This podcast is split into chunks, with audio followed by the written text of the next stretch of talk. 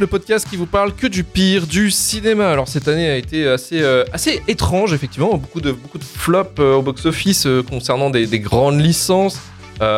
Des grèves, des grèves beaucoup, hein, grève des scénaristes. Il y a eu le syndicalisation aussi des, des VFX designers. Il y a eu pas mal de choses qui se sont passées au cinéma et, c'est vrai que il y a des choses, il y, y a des films qui ont tenté, qui ont tenté quelques trucs, qui se sont foirés. Il y a des films qui sont allés en mode turbo confiance et qui se sont plantés, et plantés à juste titre.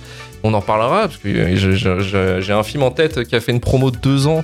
euh, avec des cascades et qui finalement s'est dit bon bah c'était pas terrible en fait Euh, voilà donc il y a eu quand même beaucoup beaucoup de choses d'assez intéressant en fait à en parler pour pour notre flop 2023 donc un flop qui sera avec Marvin Montes, auteur, podcasteur sur Flash Forward. Bonsoir Marvin. Oui, bonsoir. Et également Emmanuel Podon du podcast Le Coin Pop. Salut Manu. Oui, bonjour. Et moi je suis bien sûr comme d'habitude, vous savez bien, Luc Le Gonidec, hein, le grand cinéphile comme, euh, comme vous avez vu en début. de- J'ai cité des noms, j'ai cité des noms. Des auteurs, voilà. voilà euh, si vous n'hésitez pas à faire Tarkovsky, euh, Kubrick, voilà, vous êtes considéré comme un Un vrai cinéphile. un vrai cinéphile, un vrai, un true, true cinéphile. Donc là, la composition de l'émission va être un peu particulière, hein, ce ne sera pas juste un film, donc là, ça va être euh, un- une espèce de, de boulette, boulette sheet de, de- de films qui vont passer sur de forme de flop en top. Donc chacun avait choisi cinq films qui l'avaient, euh, comment dire, euh, déçu ou détesté.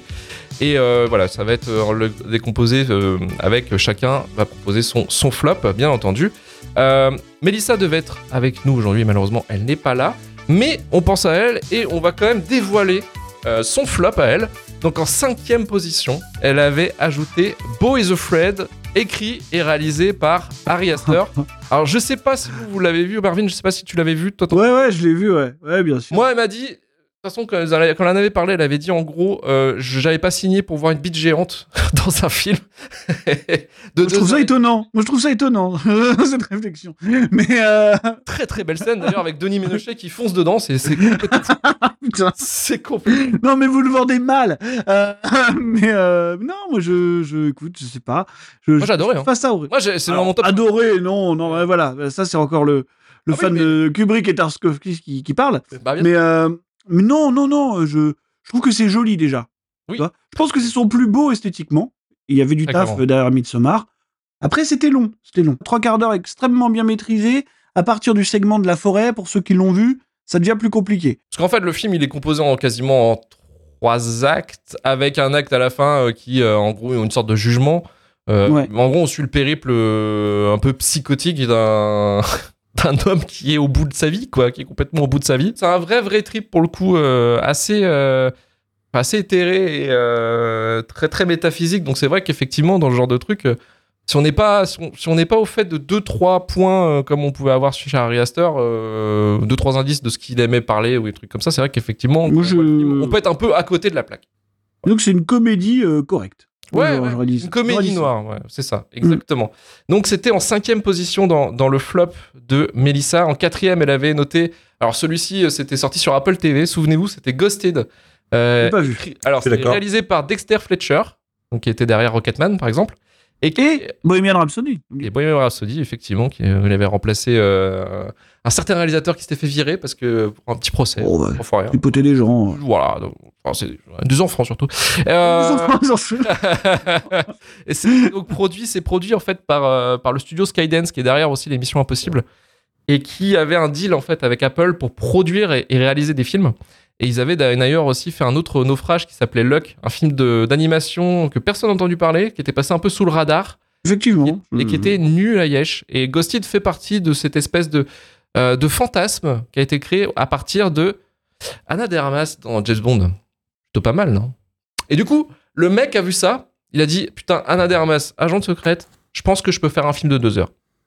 Ouais. Et à partir de ce moment-là, c'est parti. Et le- L'erreur. malheureusement, c'est euh, pas terrible. Alors, c'est pas forcément de la faute de d'Anna de Armas ou, ou même Chris Evans, hein, mais c'est vraiment un scénario écrit euh, à la Mr. et Mrs. Smith insipide. Voilà, c'est très. Ouais, c'est quand même, euh, il faut quand même rappeler euh, RIP parce que Anna de Armas, qui est un petit peu la Idris Elba féminine, hein, c'est-à-dire qu'elle a à peu près la même, euh, la même carrière, euh, qui est cataclysmique. Une carrière cataclysmique euh, au cinéma, c'est un truc Ah, de pas, malade. forcément, pas forcément dans les films de merde. C'est juste que c'est, c'est, c'est, ça bite des fois aussi, quoi. Je sais pas, moi, je j'arrive pas à citer de trucs en fait. euh, À couteau en tiré, dehors. mec. en À dehors de 20 tiré.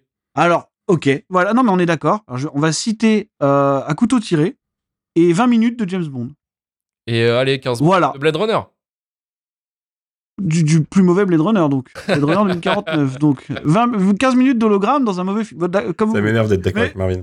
mais euh, mais voilà, non mais 15 minutes d'hologramme dans un mauvais film, d'accord. Bon, pourquoi pas. Mais en tout cas, euh, je suis assez d'accord euh, sur avec euh, On est d'accord. Sur ça parce que Ghosted. euh, alors, en plus, c'est étonnant parce que niveau série télé, Apple, c'est à peu près les boss. C'est-à-dire qu'ils font, ils font beaucoup de qualité. Il y a très peu de, de choses qui ne marchent pas. Et, euh, et c'est à peu près le seul film Apple euh, que j'ai regardé. Et c'était, euh, en plus, enfin, c'est un casque que j'aime bien de base, quoi. Les deux. Et c'est très insipide as fuck, quoi. Vraiment, euh, je me suis fait chier devant alors que euh, c'est un film d'action avec euh, deux acteurs bankable. Il y avait du Oui, mais c'est potentiel, ça. mais non. Ça, Mm. Il y avait du potentiel, mais ça s'est craché. Euh, C'est qui le le- l'autre acteur? C'était Chris Chris Evans. Evans. Chris Evans. Ah ah ouais, dommage. Il y, a, il y a un truc aussi, il y a une audace dans les, dans les scènes d'action, il y a du Bruno Mars. En fait, ils ont mis du Bruno Mars. dans Ils ont les- oublié ça, morceau figure-toi. Et ouais, j'ai vu ça, j'ai fait waouh, c'est incroyable. C'est incroyable. Quelle bonne idée. Quelle audace. Le postmodernisme, c'est beau. Total. Troisième position sur le flop de Melissa. Alors, je pense qu'on peut s'arrêter là-dessus, parce qu'après, euh, il est sur plusieurs tops, il est sur, sur plusieurs flops, hein, dont le mien. Mais je crois que c'est. Non, il y avait que nous deux, je crois qu'il l'avait euh, notifié euh, Astérix et Obélix. L'Empire du Milieu, qui est donc réalisé par Guillaume Canet et qui est écrit par euh, Julien Hervé. Euh, donc, on en avait fait un, épisode Patreon, souvenez-vous. Un épisode Patreon où euh, on a pour la première fois et la dernière fois un Karim qui est énervé. Ouais. C'est la seule fois où on entend Karim en train de littéralement péter un plomb. Euh, donc c'est pour ça que ça reste un épisode absolument exceptionnel. hein. N'hésitez pas à euh, payer le Patreon pour écouter un Karim au bout du roule. Euh, Mm, mm. C'est la seule fois d'ailleurs où on a réussi à le faire sortir au cinéma. hein. Ça, faut le notifier aussi, c'est une expérience Ah, c'est incroyable. Ça, va, ça valait le coup de l'emmener là-bas, ouais. il me déteste, hein, il me déteste depuis, Mm. il le dit pas. Euh, donc en fait, Ast- J'ai échappé à ça, moi. Je suis content. Astérix, c'était c'était extrêmement terrible. Je- C'était gênant. Franchement, c'était absolument gênant. Mais ça se, enfin, ça se voyait, non? Non, mais en fait, en fait je, je, je, je comprends pas la déception. Parce que je, je sais pas, en fait, je. Est-ce est-ce qu'on l'a pas vu venir à 15 km On l'a vu venir à 15 km, mais ce qui est assez beau en fait avec, cette, avec ce film, c'est la confiance ultime de Pathé envers ce produit. Ah ouais? C'est abyssal, la com. Je suis pas sûr qu'il y ait une co- euh, confiance absolue, en fait. Du coup.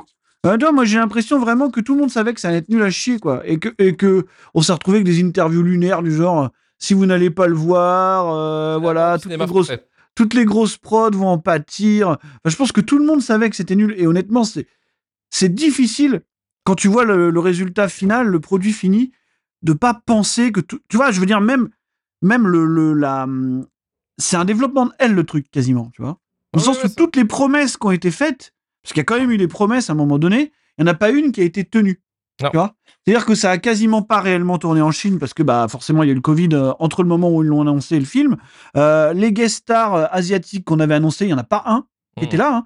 C'est-à-dire que quand même il y avait Donnie Yen, il y avait, enfin, il y avait plein de gens comme ça qui auraient dû, euh, Venir. aurait dû être présent. Bon, euh, c'est pas forcément un gage de qualité Donnie Yen. hein. Je, je l'aime beaucoup, mais voilà.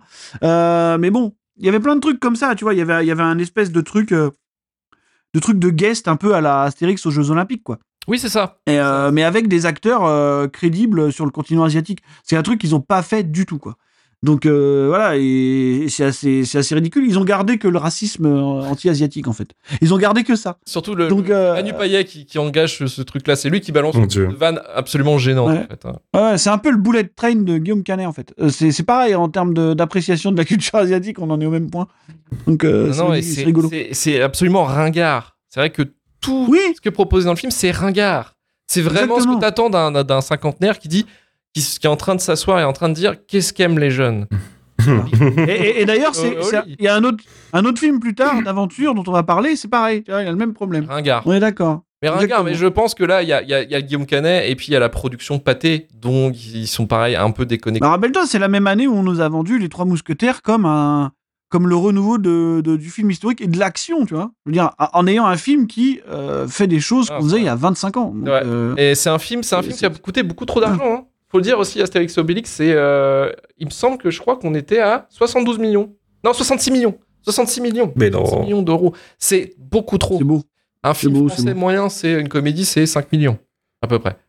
Euh, donc là, Ouais. on est quand même on est Mhm. sur des. euh, Ah, mais faut arroser. D'autant plus que tu stars. vois pas, Tu quand vois tu pas. vois le film, tu ne. Oui, bah alors voilà. Et, et- et ça, c'est la question euh, qu'on qu'on peut se poser et qui est rigolote parce que j'avais vu un tweet passer.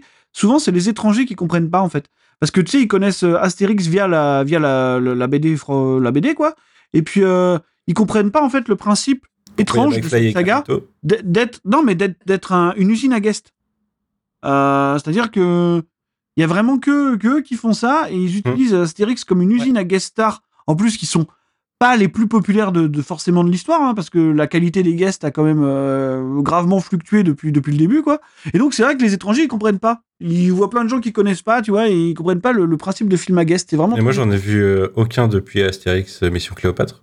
Et c'était Ouais. un petit peu un film, justement, avec plein de têtes connues de, de l'humour français. Sauf Ouais. que c'est pas exactement la même chose que ce qu'ils font maintenant, où c'est juste des caméos de gens, de gens qui font rigoler les gens sur Internet ou autre. Ouais. Et il n'y a pas de volonté créative, j'ai l'impression. C'est pour ça que j'en ai regardé aucun. Après, je peux pas les juger sur pièce, puisque je les ai pas vus. Oh, Il y a bah, rien que les trailers m'ont tous vendu la même chose, hein, des films Non, non, c'est vrai. Et puis, euh, oui, oui, Mm. c'est. Non, non, je, je, je sais plus ce que je voulais dire par rapport au film, mais c'est vrai que c'était assez abyssal. Il est à peine rentable, euh, en plus, parce qu'il fallait 6 millions d'entrées. Je crois qu'il en a fait 5 à peu près. Il n'est pas arrivé au bout. Mais il a dû se revendre à l'international, hein, forcément, pour essayer de réduire les, euh, les, les coûts, quoi. Mais c'est vraiment, euh, pour le coup, c'était abyssalement nul. Mais effectivement, on s'y attendait quelque part. Euh, et c'est vrai, quand il y a zéro direction d'acteur, c'est viens jouer dans mon film, fais ce que tu veux, fais ton show. Je pense qu'on était Et en fait, il y en a juste un qui essaye. Surprenant, il y en a un qui essaye. c'est je le louche. Gilles Lelouch essaye de faire un Obélix. Ouais. Et c'est vraiment la seule personne dans ce film. C'est la seule il essaye qui essaye de faire quelque chose. Ah ouais, et puis tu, tu sens que c'est. Enfin, c'est tellement, c'est tellement nul, quoi. Tu vois, je veux dire, c'est pareil de, de, de caler à tout prix Jonathan Cohen, parce que tu vois, il y a une espèce de petite hype autour de lui, parce que voilà, il y a des choses qu'il fait bien, mais, mais qu'il fait tout le temps, et donc euh, voilà, c'est. Enfin, t'as que des gens qui jouent leur propre personnage, c'est assez, c'est assez étrange et fatigant, quoi. C'est terrible. Et puis, euh, Donc, euh, bon. voilà. Enfin, vraiment, on n'ira pas plus loin sur le film. Si vous voulez plus de détails sur, sur les avis, n'écoutez, n'hésitez pas à écouter le- l'épisode Patreon qu'on a fait Mm. Sur, sur le sujet. En deuxième position, Vesper avait mis Black Flies. Black Flies, qui est un film de, euh, de Jean-Stéphane Sauvert, écrit par Ryan King, pas vu. qui a en casting principal euh, Sean Penn. Sean Penn qui est de retour au ciné. Et ça parle en fait euh, d'un jeune ambulancier qui fait équipe avec, des, avec, quelqu'un, avec un mec et puis ils vont découvrir en fait les risques du métier, de ce que c'est d'être ambulancier. Euh, voilà, à, à New York. Et c'est. euh, alors moi je l'ai pas vu, personne ne l'a vu, je pense ici. Mais c'est pas Michael Bay. C'est, non, c'est Non. pas ambulance. Ni, Pas ambulance. ni, ni à tombeau ouvert. C'est Ah, pas ambulance, non, mais de ce que j'ai vu de la bande-annonce, c'est société. Société. Ouais. C'est pas facile. Mais ça, tu dis, dis- tu dis ça dès qu'il y a un message. Donc C'est pas facile la compliqué, vie, putain. au sérieux. C'est dur. Voilà, non, mais c'est attends, on va reparler de ça dans peu de temps, t'inquiète pas, il y a des films qu'il a aimés pourtant. la euh. société. Oui, mais oui, mais moi j'aime les films à message. Hein. J'ai rien contre. Je n'ai Ouais. rien contre. Je n'ai rien contre. Et bien sûr, en premier, en première position, elle avait mis euh, The Flash, donc d'Andrés Muschietti, qui était le réalisateur de ça, et écrit, euh, enfin écrit, ça l'a crédité, mais euh, il y en a, il y en a Et 800 dans- personnes derrière, mais c'est Christina Hudson, Qui est dans plusieurs flops du coup, et j'imagine. qui est dans plusieurs flops, qui a fait un, un flop X, hein, parce qu'il est dans pas mal. Il est dans le mien, je Mhm. semble. Il est chez moi aussi. Il est chez toi aussi. ouais. On y reviendra après. Ça, on peut revenir après chez, euh, chez Manu. Euh, moi, de mon flop, Ouais. après, de mon côté, en cinquième position, j'avais mis Mystère à Venise de notre Kenneth Branagh. Ah Notre Kenneth Branagh.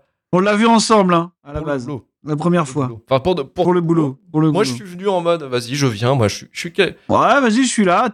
Je dormais chez lui. euh, donc, euh, il me dit, ben, viens, on va voir, on va voir Mystère à Venise. Voilà. Et, euh, avec, quel. Et euh, Marvin j'ai a aussi essayé de me convaincre deux pendant deux jours, hein. 48 heures, vraiment, Oui, de venir.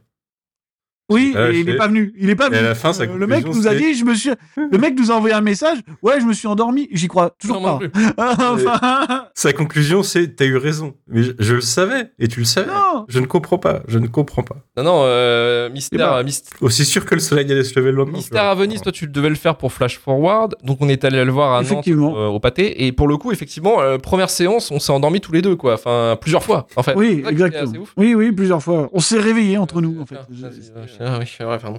Ouais, gaffe, tu tiens, ronfles. ouais, voilà. Ouais, c'est- Donc c'était. Euh, Ouais, ah oui, merde. rempli en plus, un sac de fou. en plus, la salle était pleine, on était très étonnés. ouais. Parce que c'est le troisième volet euh, des adaptations d'Hercule Poirot par euh, Kenneth Branagh.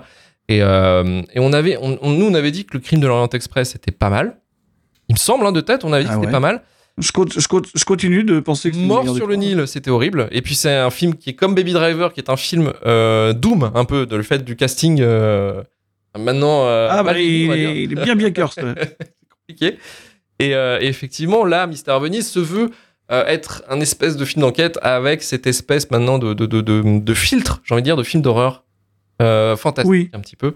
Euh, Et une petite surcouche horrifique, en avec, effet. euh, avec un casting pareil, triple A, avec Michelle Yeoh qui fait une, une- je sais plus, une espèce de, de sorcière. Une, une médium. Putain, c'est il y a plein de trucs comme ça. Il y a plein de gens qui arrivent et disent ah oui, mais moi je peux résoudre le meurtre, ne vous inquiétez pas. Alors cette fois-ci, par contre, le, le casting euh, de, de, on est passé de la A-list à la euh, ouais euh, Y-list. euh, Enfin, je, je veux dire, voilà, clairement, euh, c'est plus Oui, pareil. c'est dit de toute manière, ça sert à rien d'envoyer pâté au niveau du casting, ça ne changera rien.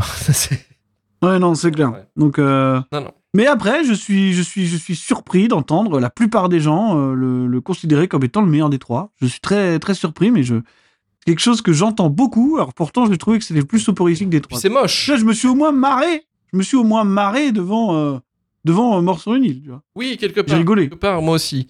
Mais là, c'est vrai que Ah. Mister Venise, on s'est marré parce que parce qu'il y a des moments c'est mal réalisé, il y a des jumpscares un peu nuls, il y a des y a les gens surjouent à balle, euh, c'est terrible. Euh, Michelle Yeoh, par exemple, moi, je, je- quand elle surjoue le médium là, quand elle arrive dans la scène, sa première scène d'intro là, c'est terrible. C'est une c'est une scène où elle après, elle est là que 5 minutes. c'est- bon, déjà beaucoup trop pour elle. C'est déjà beaucoup trop. euh, ouais, c'est déjà beaucoup trop. C'est déjà beaucoup trop. Mais c'était terrible, hein. franchement, une expérience vraiment euh, Ouais, Effrayante. C'était assez et euh, dans le mauvais sens. Il y a un épisode de Flash Voilà. Forward où Oui, on en parle, si vous voulez entendre un peu plus. Et en quatrième, je sais plus si tu l'avais mis ou pas. Non, je crois pas que tu l'avais mis, Marvin, mais j'avais mis effectivement les trois mousquetaires. Euh, je peux même. Je l'ai pas mis, je sans l'ai pas avoir mis. mis- Sans avoir vu le, le deuxième volet, je peux déjà le mettre euh, dans le flop. Parce que c'était. Ah, tu peux ai vu aucun des deux, deux. du coup. Parce que c'était c'était pas terrible, c'était vraiment nul pour le coup et c'est Non, pareil, c'était euh, c'est- donc c'est un film qui est une réadaptation encore une fois d'Alexandre Dumas, euh, où euh, où Pathé s'est dit euh, chouettos, euh, on va fêter le cinéma français, on va essayer de montrer la puissance du cinéma français à l'international avec cette histoire déjà euh, connue de tous et déjà de, suradaptée et avec un casting euh, voilà qui se veut à la fraîche, à la cool, euh, vraiment euh, attrayant avec un, un parti pris d'aventure, action qui imite le cinéma américain. Et en mettant un budget, alors je crois là c'était 60 millions pour les deux au total, hein, je crois que c'était pour les deux films, donc ça fait 30 millions chacun. Hmm. Euh, Mm. Voilà, en, mettant en avant notre patrimoine, le saucisson, la baguette, euh, voilà. euh, voilà. le vrai français, messieurs.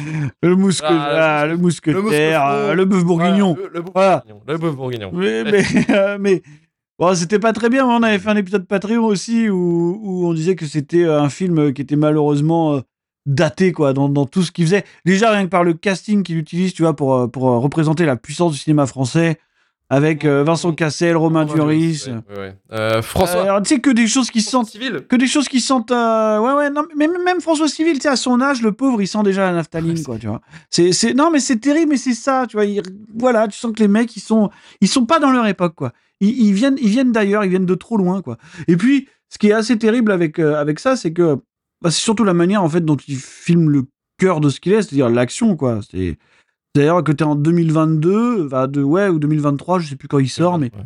mais euh, 2023 et puis il filme ça comme un, un standard d'action des années 2000 quoi tu vois voilà comme d'habitude toujours la même chose quoi 10 ans de retard. il, Ouais. il fait ce voilà de ouais Jas- Jason Bourne euh, chez, les chez les mousquetaires quoi mais mais plus personne fait ça depuis 15 ans là c'est terminé même Paul Greengrass il a arrêté de faire ça donc arrêtez tu vois donc euh, non non c'est que c'est que ça tout le temps Ouais, c'est beaucoup de caméras. donc euh, oui, ça me fait ça me fait toujours rire de voir de voir des de voir des gens euh, penser être extrêmement modernes dans leur vision du du médium en ouais en employant des standards que plus personne n'utilise depuis et moi, 15 C'est 20 ça ans. qui m'a énervé. Et, c'est- assez catastrophique euh, pour ça quoi. Il y a- une production value qui est en plus même pas très très intéressante, ça fait hyper cheapos. En fait, le- si, le- la, la seule chance, c'est qu'effectivement, en France, on a des localisations pour ce genre de trucs, effectivement, qui sont parfaites. On a des châteaux, on a des gens qui savent faire des costumes. Oui, voilà, ouais, ouais. Mais c'est vrai que euh, ça ne sert à rien si c'est filmé en plus par. euh, donc, c'est euh, Martin Bourboulon. Bourboulon, ouais. Bourboulon. qui est un type qui pourtant, alors n'est pas n'est pas le plus grand réalisateur du monde, mais comme on l'avait dit, il sait faire des trucs avec pas beaucoup d'argent normalement. Tu vois quand tu vois Eiffel ou des choses comme ça, qui sont pas des super films, mais il sait filmer avec un budget, euh, il sait filmer son budget quoi. Ah, c'est vrai que c'est peut-être un peu trop ambitieux pour lui. Lui, c'est pas trop allé non plus. C'est plus un, c'est plus un directeur euh, pour la prod. Hein. C'est la. Oui, enfin, clairement. euh, rincé en disant voilà, on est en train de sortir un blockbuster français. Mais, euh, mais c'est moi ce qui m'a le plus énervé, effectivement. Bon, la qualité du pas envie, hein. terrible.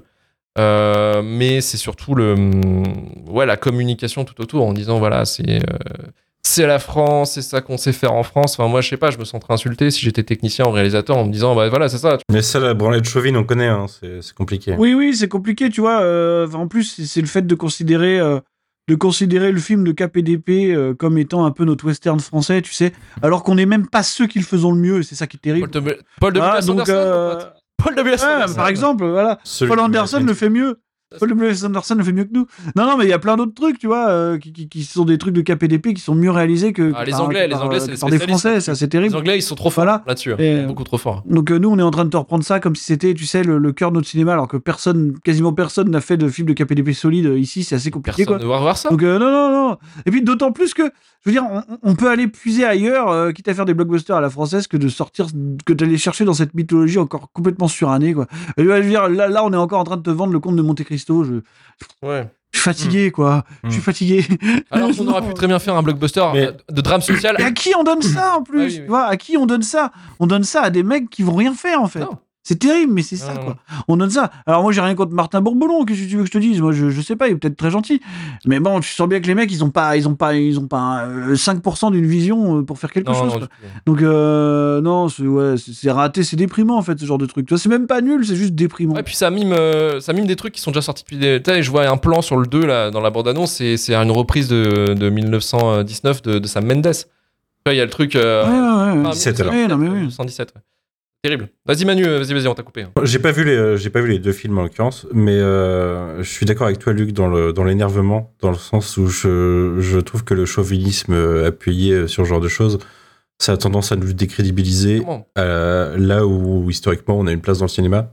Oui, mais Et, surtout euh, quand c'est mal fait comme ça quoi. Oui, c'est ça. C'est qu'en fait, Mm. euh, quand euh, je sais pas si on a déjà parlé de ça, mais une anecdote que un, un jour où James Cameron m'a fort énervé quand il a dit euh, si vous avez aimé Terminator 1 et Terminator 2, vous allez aimer Terminator Genesis. Bien sûr. On sait que James Cameron, euh, il le pense pas quand il le dit.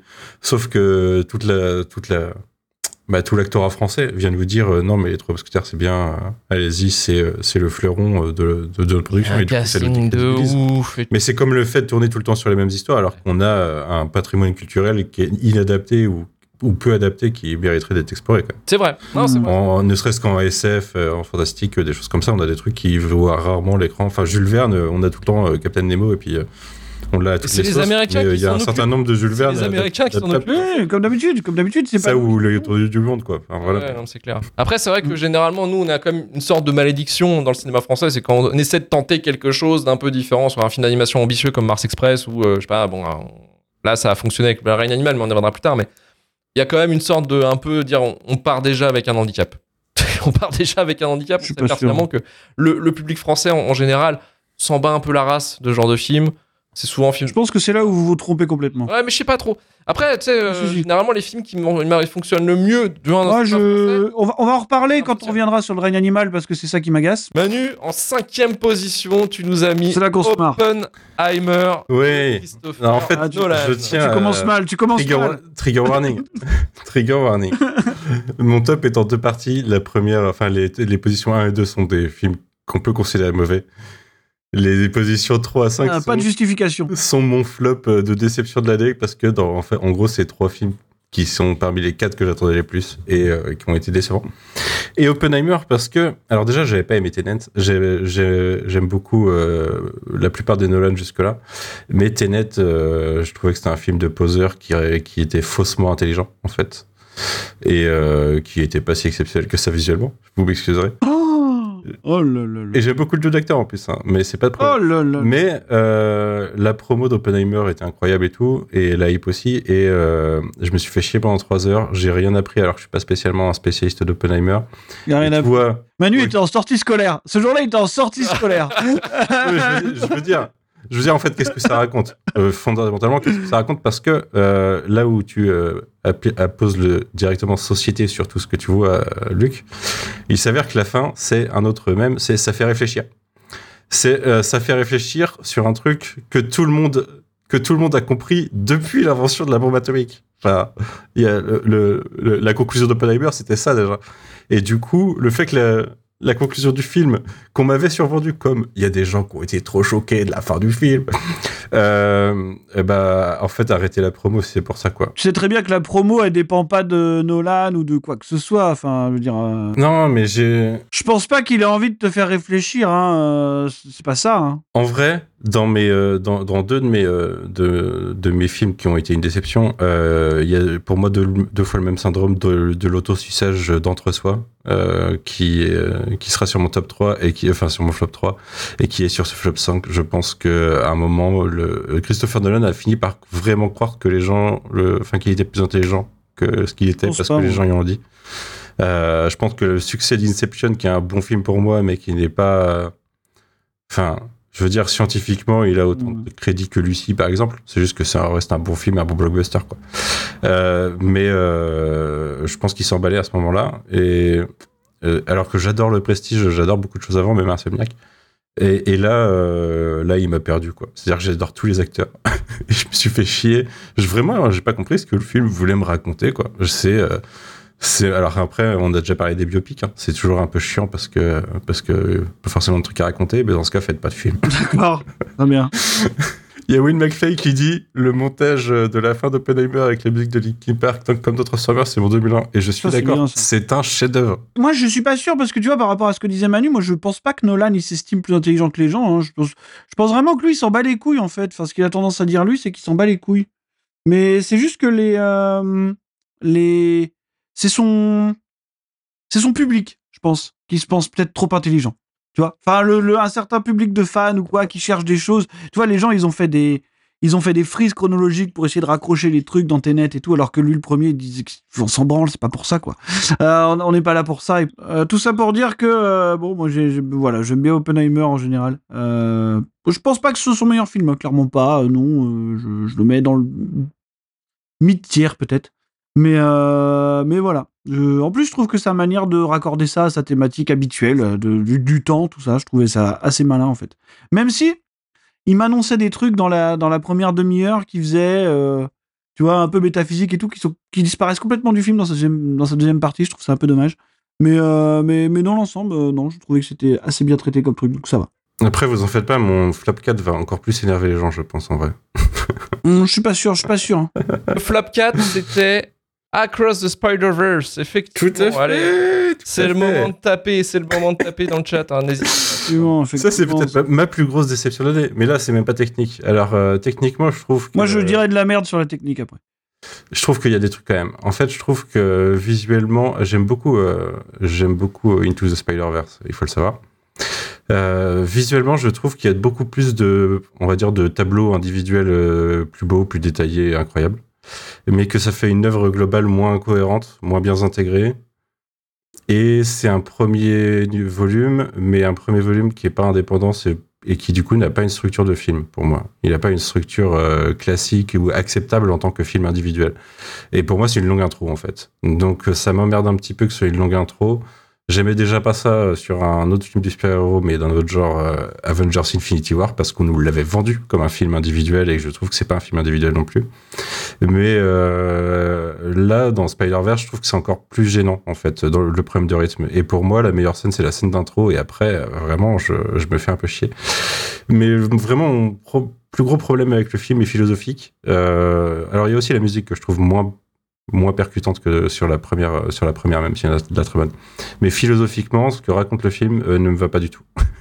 Ne va pas du tout vis-à-vis de ce qu'est Spider-Man puisqu'en fait pour mettre en avant Miles Morales sans spoiler le film euh, le film dénigre un peu le reste des Spider-Man et euh, ce qu'est l'esprit de Spider-Man et en fait un peu tous des fascistes, même Spider-Punk, c'est-à-dire qu'ils suivent tous un, tous un, tous, on peut le dire, un, leader euh, qui, euh, qui a une, une philosophie fasciste et une application fasciste de certaines règles un petit peu, un petit peu précises et un petit peu violentes.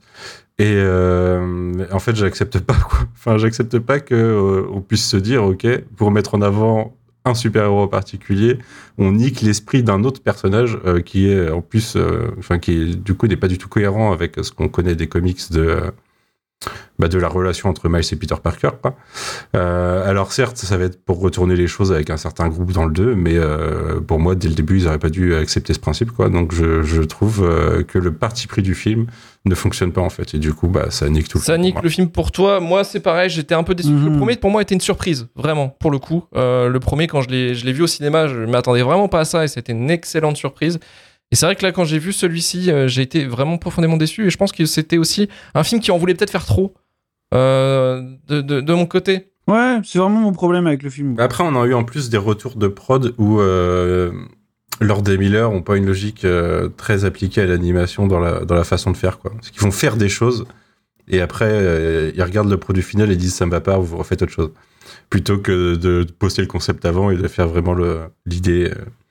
Enfin, vous voyez quoi. Quand on doit faire quelque chose qui va prendre du temps, comme de l'animation, on fait pas, on refait pas les choses, on, on les prépare bien quoi. Et a priori, ça a créé beaucoup de problèmes sur le film, ce qui se ressent peut-être dans le produit final. Est-ce que, Marvin, toi, tu voulais dire quelque chose par rapport à Spider-Verse? Ouais, ouais, ouais, moi je, je, je c'est plutôt euh, sur l'aspect technique que je trouve ça embêtant en fait. C'est-à-dire que euh, que j'aime beaucoup le premier aussi. C'est vrai que c'était un peu une surprise. Enfin, il, a surpris la majeure partie des gens. Hein, on l'attendait pas vraiment à ce niveau. Et euh, je, ouais, je pense que du coup il y a une une certaine euh, emballade euh, sur le sur le second, tu sais, dans le sens où j'ai vraiment l'impression qu'ils ont chargé la mule au maximum, ce qui fait qu'on a beaucoup de choses beaucoup d'idées dans tous les sens et que je trouve le film, ouais, comme tu disais, beaucoup moins cohérent, beaucoup moins lisible. Et d'autant plus qu'il est vraiment blindé en fait de références relativement pointues et ça m'embête toujours un peu. Euh, dans le sens où tu sais, il y a telle ou telle séquence qui sont euh, tirées de telle ou telle couverture de tel ou tel dessinateur sur les trucs. Et c'est vrai que quand t'es pas initié, en fait, des fois tu comprends juste pas la, la, la, la cohérence euh, graphique du truc, quoi. Tu vois y a tout un ce truc, qui- mais tu vois pas. Tu vois, tout ce qui se passe dans la scène d'intro, justement, tout ça, c'est vrai que quand t'as pas forcément le- le- le- les codes et le, le bagage, tu, tu vois pas trop à quoi ça fait référence. Et moi, je, je trouvais que ça me perdait vite. Euh, après, moi, ce que je trouve vraiment terrible, c'est euh, c'est sa structure et c'est le cliffhanger, quoi, qui est, qui est juste, euh, juste catastrophique. Vraiment, au point où, où, en fait, quand le cliffhanger arrive, tu te dis, merde, c'est un des premiers éléments les plus intéressants du film. Et donc, je me demande ce que je fais là depuis 2h40, quoi. Parce que parce qu'il n'y a pas grand-chose grand-chose qui avance, vraiment. Et puis voilà, et puis je trouve ça pas très bien écrit, pas très intéressant, avec des gentils personnages binaires, et pff, voilà quoi. Tu vois, c'est. Ouais, non, c'est vraiment. C'était vraiment pas, pas, pas super, voilà. Je trouve que c'est un film qui. C'est un grand coup d'esbrouf, euh, Cross the Spider-Verse, vraiment. Donc. euh, Après, c'est un film, c'est un film qui a été porté euh, comme étant le meilleur film de l'année, euh, un film incroyable. ouais. je- C'est, complètement fou. Je pense que certainement aussi, certainement aussi, je pense qu'il y a quelque chose de, peut-être aussi les gens en avaient marre, peut-être d'avoir un certain type de même type de film. En fait, en gros, dans, dans le super-héros, quelque chose de très convenu. Là, oui, effectivement, Spider-Verse sort un petit Ouais, peu bien sûr, carcan, effectivement, de ce qu'il propose visuellement, c'est assez impressionnant. Après, là où c'est bien, par contre, euh, j'ai envie de dire, c'est qu'il y a eu plus de public, je pense, euh, un public plus large que pour le premier de base. Tu vois. Je pense que le premier a ouvert une porte que. oui, parce que Ouais. une meilleure communication. Voilà. Ouais, probablement, ouais, ouais, ils étaient beaucoup plus attendus que le premier, ouais. Et puis en plus, il y a, il y a- il y a un truc marrant, euh, c'est que maintenant, t'as carrément de la Spider-Verse Plotation, quoi. C'est-à-dire que tous les, tous les films d'animation essaient de reprendre euh, le, En le film d'animation. Ouais, et c'est- pas 2,5, toujours, euh, ouais. c'est pas toujours. Très bien d'ailleurs.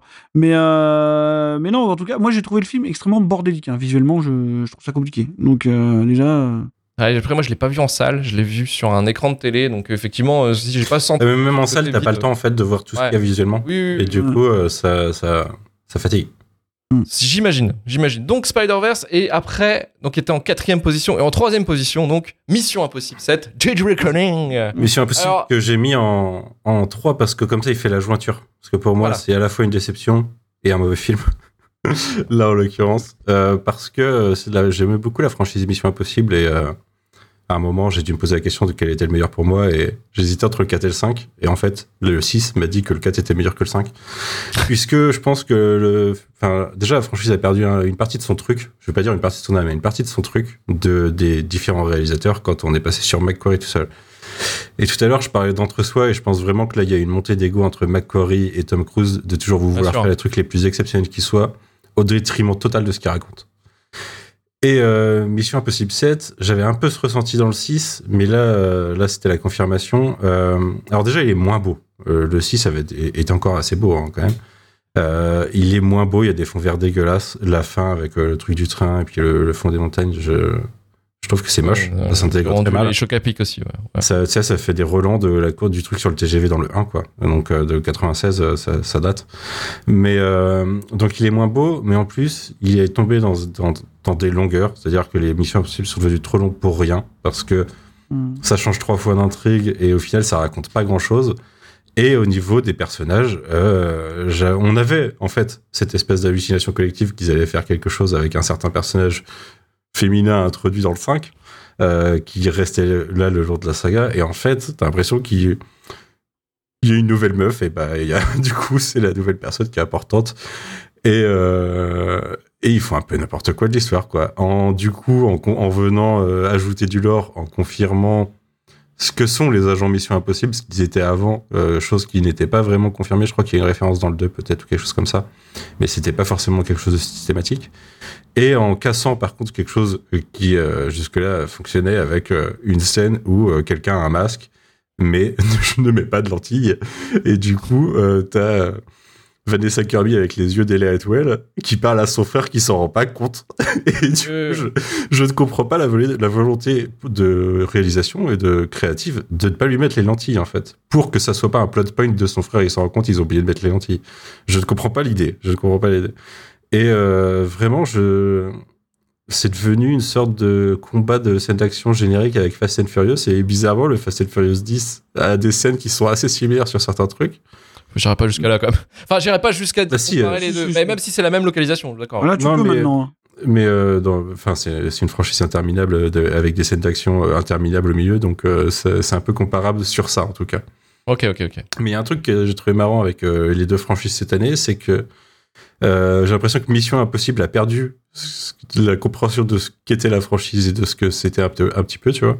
Et Fast and Furious a compris ce qu'elle était et a fait euh, une sorte de, de Fast and Furious ultime avec le 10 qui fait du n'importe quoi en sachant qu'il fait n'importe quoi maintenant, tu vois, en l'assumant beaucoup plus.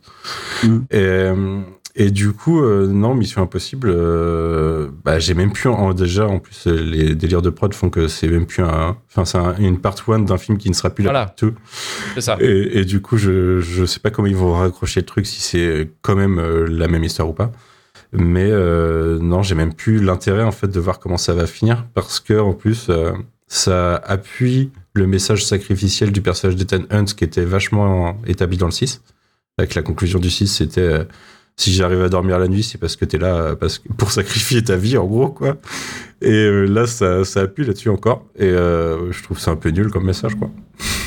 en fait. Ouais, Il y, a- il y a- il y a plein de problèmes dans ce MI7. hein. Très clairement, euh, bah, la, sur, enfin, la surcommunication, comme quoi ça va être un film incroyable, euh, tout ça, enfin, des cascades de fou, euh, vous avez jamais vu ça. Pas si impressionnante que ça. Le 6, c'était mieux. Hein. Le, Alors, saut, euh, le saut en parachute et l'hélicoptère dans le 6, Non, mais c'était mieux que les scènes. Le, le, le- Mieux le problème, c'est que, immersion le était problème, c'est que, c'est que la cascade, tu l'as vue 30 fois avant d'aller voir le En film. featurette, ouais. Voilà. Euh, et de manière plus impressionnante que la version finale. Donc, euh, en fait, euh, ça sert à rien. Non, Mm. clairement, clairement, oui, parce que c'est beaucoup plus intéressant de le voir comment ils ont fait ça Mm. que de le voir effectivement dans le film avec les VFX qui sont passés par derrière, tu vois.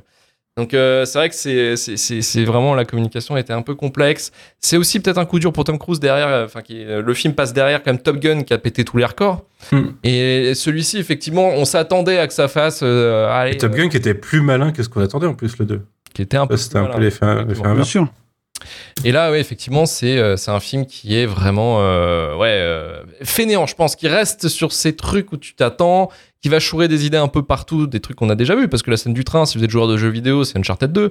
Euh, Il y a plein de choses où effectivement on se dit putain, mais en fait, oui, c'est impressionnant, oui, tu te dis bah c'est immersif et tout, mais je sais pas, il y a un truc un peu off en fait. Il y a un truc- et puis les Ouais, ouais, ouais. le, le côté de l'intérêt en fait de toute cette histoire, donc de vraiment d'essayer de faire une intrigue qui soit palpitante. Je trouve qu'ils ont foiré aussi ça. C'est une histoire d'IA, de clés, tout ça. Mm. On- Moi, j'ai pas Voilà, voulu en parler au cas où les gens n'avaient pas été spoilés. Non, moi, Mais, moi, je vais euh, spoiler. Donc, en plus, c'est euh, nimp, oui, hein. l'histoire de l'IA, c'est nimp. hein. Non, non, c'est c'est vraiment très peu. Je trouve que quand t'as un spectateur qui doit te plonger dans un film qui dure à peu près 3 heures, dans une salle de cinéma où ça se veut un, un film d'action-aventure et que ton intrigue elle est pas, elle est pas engageante, c'est compliqué. Euh, Et c'était déjà compliqué dès les premières minutes. Je me suis dit, oh, putain, je le sens pas. Euh, Mais non, mais en fait, c'est. C'est- euh, un, syndrome récurrent cette année. C'est que c'est aussi des trucs de gros boomers, quoi. Tu vois? Mais vraiment, quoi. C'est des trucs qui sont datés dans leur de- au plus profond d'eux-mêmes. Quoi. Ils commencent par t'expliquer ce que c'est qu'une IA comme si tu avais 60 ans. Euh, tu vois, il y a plein de trucs comme ça. Et en plus de ça, il y a un espèce de, de, de, de combat politique euh, à l'intérieur du film qui est horrible en- entre, euh, entre Tom Cruise et son obligé euh, Christopher McQuarrie et peut-être l'émergence de Rebecca Ferguson. Alors je vais spoiler parce que j'en ai rien à foutre, mais euh, il y, a- Rebecca Ferguson qui, meurt hein, clairement dans le film parce que c'était le personnage qui pouvait lui faire de l'ombre. Et c'est littéralement ça, quoi. C'est-à-dire que ça fait, depuis qu'elle est arrivée dans Rogue Nation, tout le monde se dit, oui, c'est potentiellement le personnage qui pourrait soit reprendre la franchise, soit être un peu son alter ego, quoi. Et moi, je vois vraiment dans la disparition du personnage une volonté, avant de terminer, de redonner un peu au patron le, le, le, le beau rôle, quoi, tu vois. Et c'est-à-dire que de, de, de revenir, euh, de de- de- d'effacer d'un coup et d'être totalement euh, clean, tu vois, d'être totalement en accord avec ce qu'est le grand coup d'esbrouf de cette franchise, qui est quand même de nous faire croire que c'est des films d'équipe hein, depuis le quatrième épisode, ce qui est faux, tu vois, ce qui est faux. Ce qui est, euh, en Tom fait, Cruise euh, et ses potes. Tom Cruise et ses accessoires. Ouais. Euh, et ses accessoires qui sont là pour des. Non, non, mais qui sont là pour porter des oreillettes et lui dire va à gauche, va à droite, fais comme ça, quoi. Et, et c'est exactement ça. Et là, tu, tu as le, le seul personnage qui n'était plus un accessoire, euh, donc Rebecca Ferguson, qui disparaît au profit d'un autre, donc d'un nouveau personnage qui devient totalement dépendante euh, de l'agence Mission Impossible et de Tom Cruise au moment où elle apparaît. Voilà. Donc les choses sont replacées dans le bon ordre. C'est-à-dire que voilà, encore une fois, on a le patron qui a retrouvé sa place de d'espèce d'icône de l'action euh, immortelle, même si là ça commence quand même un peu à se voir. Et euh, et, son 60 équipe ans- de Les 60 ans passés commencent à. Voilà. C'est difficile à cacher. Ouais. et son équipe de faire valoir quoi, parce que c'est littéralement ça. On a réduit tout le monde au rôle de faire valoir, que ça soit Mm. Ving Rhames, Simon Pegg, Simon tous Pegg. ils servent vraiment, ils sont au service de Tom Cruise à un point où ça en devient gênant. Et au point où le seul euh, point culminant du film, euh, c'est une cascade qui est foreshadowée pendant trois quarts d'heure avec Tom Cruise dans la montagne sur sa motocross.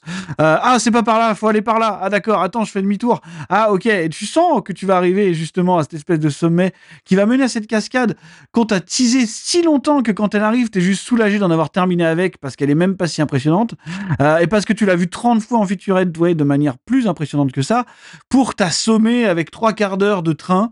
Euh, c'est- enfin, tout est insupportable, tout est disproportionné et tout est terriblement daté. Quoi. Ça, ça devient ridicule. Ça devient Clairement. ridicule. Ouais, Donc, clairement. il est temps d'arrêter avec, euh, avec euh, cette espèce d'idolâtrie euh, qui, qui est complètement déplacée. Quoi. Donc, euh, non, non, faut, faut finir. Faut, faut, voilà, faut arrêter, monsieur, maintenant. Faut sortir. Et en plus, Voilà. les personnages qui sont devenus faire valoir fonctionnent, ne fonctionnent plus que par gimmick d'un film à l'autre. Oui, Des gimmicks Oui, oui. qui se répètent. Et là, la scène où il va sauter en moto, t'as du coup, euh, merde, comment il s'appelle Simon Pegg euh, son perso, je sais plus, mais qui est là pour, lui Benji. dire bah vas-y, c'est ça que tu veux faire. Et Tom Cruise qui lui dit ben non, mais euh, c'est moi qui dois le faire et il est pas confiant. Et bah ça, on l'a eu dans les deux films d'avant déjà. ouais. Peut-être les trois films d'avant même. Chaque fois. Et, Et, film euh, que ça. Et c'est la grosse cascade, c'est lui, c'est Simon Pegg qui la propose et Tom Cruise est pas chaud et à la fin il l'a fait. Et ça Ouais. puis après, t'as Ving Rhames qui arrive et qui fait le mec qui fait genre, tu sais, ouais, mais t'inquiète pas, tu sais, on- ouais, on va te protéger. Et puis, euh, et puis lui, il donnera sa vie pour toi. Tu sais, il a dit ça à toutes les meufs qui sont mortes depuis le début. du- Et, et non, mais vraiment, le, le- c'est c'est assez terrible quand même. Mais et en plus, c'est ce qui est, ce qui est assez, ce qui est assez effarant. Et après, j'arrêterai, c'est que, tu sais, le, le film, il crée du lore qui n'existe pas. Tu sais, il rajoute des flashbacks qui sont antérieurs aux autres films. Ah, Genre, ah ouais, tu sais, je rajoute un trauma de Ouais, plus les qu'on n'a pas origines vu de comment Au- Ethan Hunt est arrivé. à- Au point où quand c'est arrivé, je me suis dit, mais attends, mais j'ai oublié des trucs ou quoi? Non, non, non, c'est juste qu'on a rajouté des trucs qui n'existaient pas. Voilà, on en est à ce niveau-là, quoi. Donc, euh, non, c'est assez, euh, c'est assez compliqué, quoi. Je, ouais, c'est chaud. C'est chaud, vraiment, c'est chaud. Ouais, non, clairement. Non, clairement. Euh, c'était, euh, c'était vraiment abyssalement nul. Et puis, euh, c'est- je regrette le Tom Cruise qui essayait de jouer, euh, de jouer. Quand il était euh, avec des, des auteurs, en fait, quand il faisait des. Ouais, mais ça, il a, c'est c'est fini, ça. Euh, il a abandonné. Ouais. quoi. Et ça, c'était vraiment sa meilleure période, je trouve, quoi, Mm. de, de faire Il ça. y a tellement de surenchère que plus rien ne devient impressionnant. C'est terrible. Il n'y a plus Voilà. aucune valeur dans ce qu'il fait. en C'est fait. exactement. C'est. Exactement. Ah, c'est Benji, merci The Lyric. Voilà. Mm. Voilà, c'est Benji, ouais. Benji Doon. Euh, on va continuer. Alors, on va aller vite fait parce que c'est Ant-Man 3, Exactement. deuxième dans film. Et on avait déjà fait un, un bonus Patreon Ouais. dessus. Donc, euh, vas-y rapidement. Ce qu'on Non, en fait, euh, j'ai pas eu euh, Euh, forcément échec, une échec. si mauvaise expérience au ciné parce que je, je trouve que c'est un peu fun si, euh, ça avait été, un- si ça avait été un film d'animation, ça aurait pu être fun, tu vois. Là où la catastrophe se trouve, c'est visuellement, euh, enfin, déjà, scénaristiquement, c'est pas hyper, hyper intéressant et c'est très con. Mais c'est une, euh, enfin, c'est un exemple de catastrophe de production euh, visuelle assez intéressant. En plus, Et en interne plus de l'affaire de Jonathan Majors qui maintenant est officiellement viré depuis euh, cette nuit. L'année dernière. donc good for you Disney, mais fallait le faire plus tôt quand même. Mais, euh, mais Ant-Man 3, visuellement, euh, c'est le moment où ça atteint le pic. En fait, on savait que Marvel faisait faire des crunchs à ses équipes avec une fuite en avant de plus en plus importante euh, de, de films en film et de séries en série. De séries, ouais, ouais, Et euh, là, ils ont, enfin, ça finit en clash et ils ont fini par virer la directrice des VFX avec un prétexte de merde et en plus de connard, puisque c'est parce que ils voulaient lui faire enlever, enfin, elle a refusé d'enlever un, un drapeau LGBT d'une vitrine dans une rue quand Paul Rudd il passe dans la seule scène qui se passe dans le monde réel. du coup, quand il marche dans la rue, puisqu'après tout est dans le quand on verse quasiment. Et euh, c'est un truc qu'on voit même pas en fait en Europe euh, sur le, parce que c'est sur une vitrine et que Paul Rudd il marche quoi. Et du coup, ils ont pris ça comme prétexte pour la virer. Mais euh, ouais, Ant-Man, c'est un symbole de. Il y a plus trop de vision en fait. Il y a parce que la vision. Il y avait Kang qui avait déjà été introduit par Loki, et là c'est plus le même en plus, euh, qui était là pour une vision à très long terme, et maintenant ils sont obligés d'en changer en plus. Mais euh, créativement, il n'y avait plus rien, quoi. Enfin, c'est, je parlais de, du fait que Lord et Miller tout à l'heure euh, faisait refaire euh, des trucs qui étaient déjà faits, et du coup c'était euh, des conneries de prod. Ben là, c'est le contraire, c'est qu'ils ont fait faire aux équipes de VFX des trucs qu'ils auraient pu tourner en réel en 10 minutes et juste parce que parce que voilà ils pouvaient le faire faire au VFX et du coup euh, enfin non seulement c'était intenable pour les équipes qui ont enfin créé le premier syndicat d'effets spéciaux euh, du cinéma je crois. Ou de Marvel Studios en tout cas. Et ça au moins ça au moins c'est le bénéfice du film tu vois. Mais en plus ça donne une bouillie visuelle euh, avec des enfin des, des scènes d'action où on comprend pas ce qui se passe la plupart du temps quoi. Enfin en plus du mhm. fait que l'humour l'humour et le, le, style sont nuls quoi mais, euh, mais comme je le disais, en dessin animé, ça aurait pu être marrant. Quoi. Là, c'était une grosse production Marvel Studios, et après, tu t'étonnes que Disney ne fasse pas de film à un milliard dans l'année. Euh, je, ne me pose plus trop de questions. Mm. C'est un abandon créatif. c'est un abandon créatif, c'est une chute, c'est le début d'une chute aussi, parce que là, ça s'est confirmé. Alors, peut-être pas avec les Gardiens de la Galaxie 3, qui avait plutôt fonctionné, qui était sorti quelques mois après, mais The Marvels, qui a pris vraiment une, énorme claque. Hein, euh, il se met plus du tout rentable, le film. Et personne, pas, beaucoup de personnes l'ont vu, mais bon, après, après il y a un truc, euh, il y a un truc qui est pas magique au cinéma, c'est-à-dire que le succès de ton film est globalement proportionnel à la promo que t'en fais quand même. Hein. Et euh, l'abandon de Disney est officiel sur The Marvel, c'est-à-dire qu'il voulait pas que le film marche, il voulait un peu constater que ce soit un abandon. Enfin, je, je, pense hein, qu'ils avaient pas vraiment envie euh, d'investir dessus parce qu'il avait moyen de marcher plus. ils auraient pu, enfin investir plus sur la production du film et ensuite sur la promo et ça aurait marché. Mais euh, non, là, ils ont juste baissé les bras et je pense que c'est juste qu'ils écoulent un petit peu ce qu'ils avaient en stock parce qu'il faut le faire, mais ils ont besoin d'un renouveau créatif à un moment. Mmh. Non, c'est sûr. Non, c'est clair. Ils ont besoin de changer Kevin Feige, en fait, tout simplement, je pense. je pense, je pense qu'il est un peu fatigué, je pense. Il faut le changer, ouais, effectivement. C'est possible. Donc, c'était Ant-Man 3 en deuxième position. Et bien sûr, en première position, on retrouve, on retrouve le, le petit le, le pote The Flash The Flash. Mais The Flash parce que pour la euh, même raison. incroyable. De coup de Andy Muschietti hein, euh, parce qu'il fallait mettre un nom sur le truc mais euh, c'est le, seulement le 17e réel à passer sur, sur le projet depuis qu'il devait sortir en 2018 et qu'il a été changé de, de dessiner plusieurs fois. Mais ce qui est incroyable c'est que autant Ant-Man c'est une une catastrophe de production euh, et d'absence de, vision créative, autant euh, The Flash, c'est un acharnement, on sait plus pourquoi en fait. Parce qu'en parallèle, Warner, ils annulent des trucs, ils, font disparaître de, de, l'existence euh, physique et des serveurs, qu'aurait pu avoir un succès à, leur échelle. C'est-à-dire que Bad Girl, personne s'attendait à en faire un blockbuster, mais ça aurait pu avoir son succès à son échelle. Il y a un public pour Bad Girl, j'en connais beaucoup. Mais euh, The Flash, ils ont, ils l'ont gardé comme euh, l'espèce de pinacle de leur univers euh, qu'ils avaient enterré avant que le film sorte, avec une actrice qui, est enterrée professionnellement avant que le film sorte et sur lequel ils pouvaient pas faire de promo, des retours de caméos gênants et et puis Zack Snyder en fait pour avoir quand même une patte artistique. Donc donc c'est un c'est, j'ai pas compris la sortie. Pour moi, il allait être annulé. Ils allaient dire, euh, on va pas le sortir. Et au final, ils ont décidé de le faire. Et euh, et à leur décrédit pour moi parce que c'est vraiment n'importe quoi. C'est-à-dire qu'on m'avait pas préparé à ça. On m'avait préparé au n'importe quoi. Et j'ai été surpris de trouver des trucs dans le film à certains moments. C'est-à-dire le squelette du scénario original du film qui aurait dû sortir en 2018. Mais euh, mais, pourquoi vraiment sortir ça au cinéma? Parce qu'il y a une grosse partie dans la Speed Force généré par IA, j'ai l'impression. Enfin, pour moi, je suis toujours persuadé que c'est généré par IA, Oui. ça ressemble. Hein. Euh, Voilà, Speed Force, pour, pour expliquer, c'est vraiment le moment où il va dans plusieurs multivers. bah, c'est le moment où il va vite. Et du coup, il, enfin, il utilise une sorte de dimension de poche qui est la Speed Force. ouais, de partage. à laquelle il est lié, voilà, dans laquelle il peut pénétrer et qui traverse le temps techniquement. Et du coup, en atteignant une certaine vitesse, il peut remonter dans le temps. Et il y a beaucoup de moments, enfin, tout le film c'est basé sur le fait qu'il remonte dans le temps et change le temps, du coup. Et il passe beaucoup de temps dedans. Et, euh, c'est une bouillie visuelle pire qu'Ant-Man 3. Et du coup, tout à l'heure, je parlais de bouillie visuelle où on comprenait rien. Là, malheureusement, on comprend des trucs. Et, euh, je ne comprends pas que quelqu'un ait validé le fichier V1 et dit ça passe pour la prod.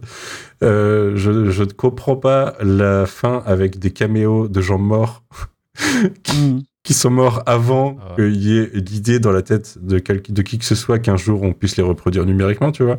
Donc jamais, c'est sûr, ils ont donné leur accord pour ça et personne. euh, Enfin, une absence totale de. En fait, c'est un film qui joue sur l'héritage de toute la franchise à travers les séries télé et les films de, de DC Comics.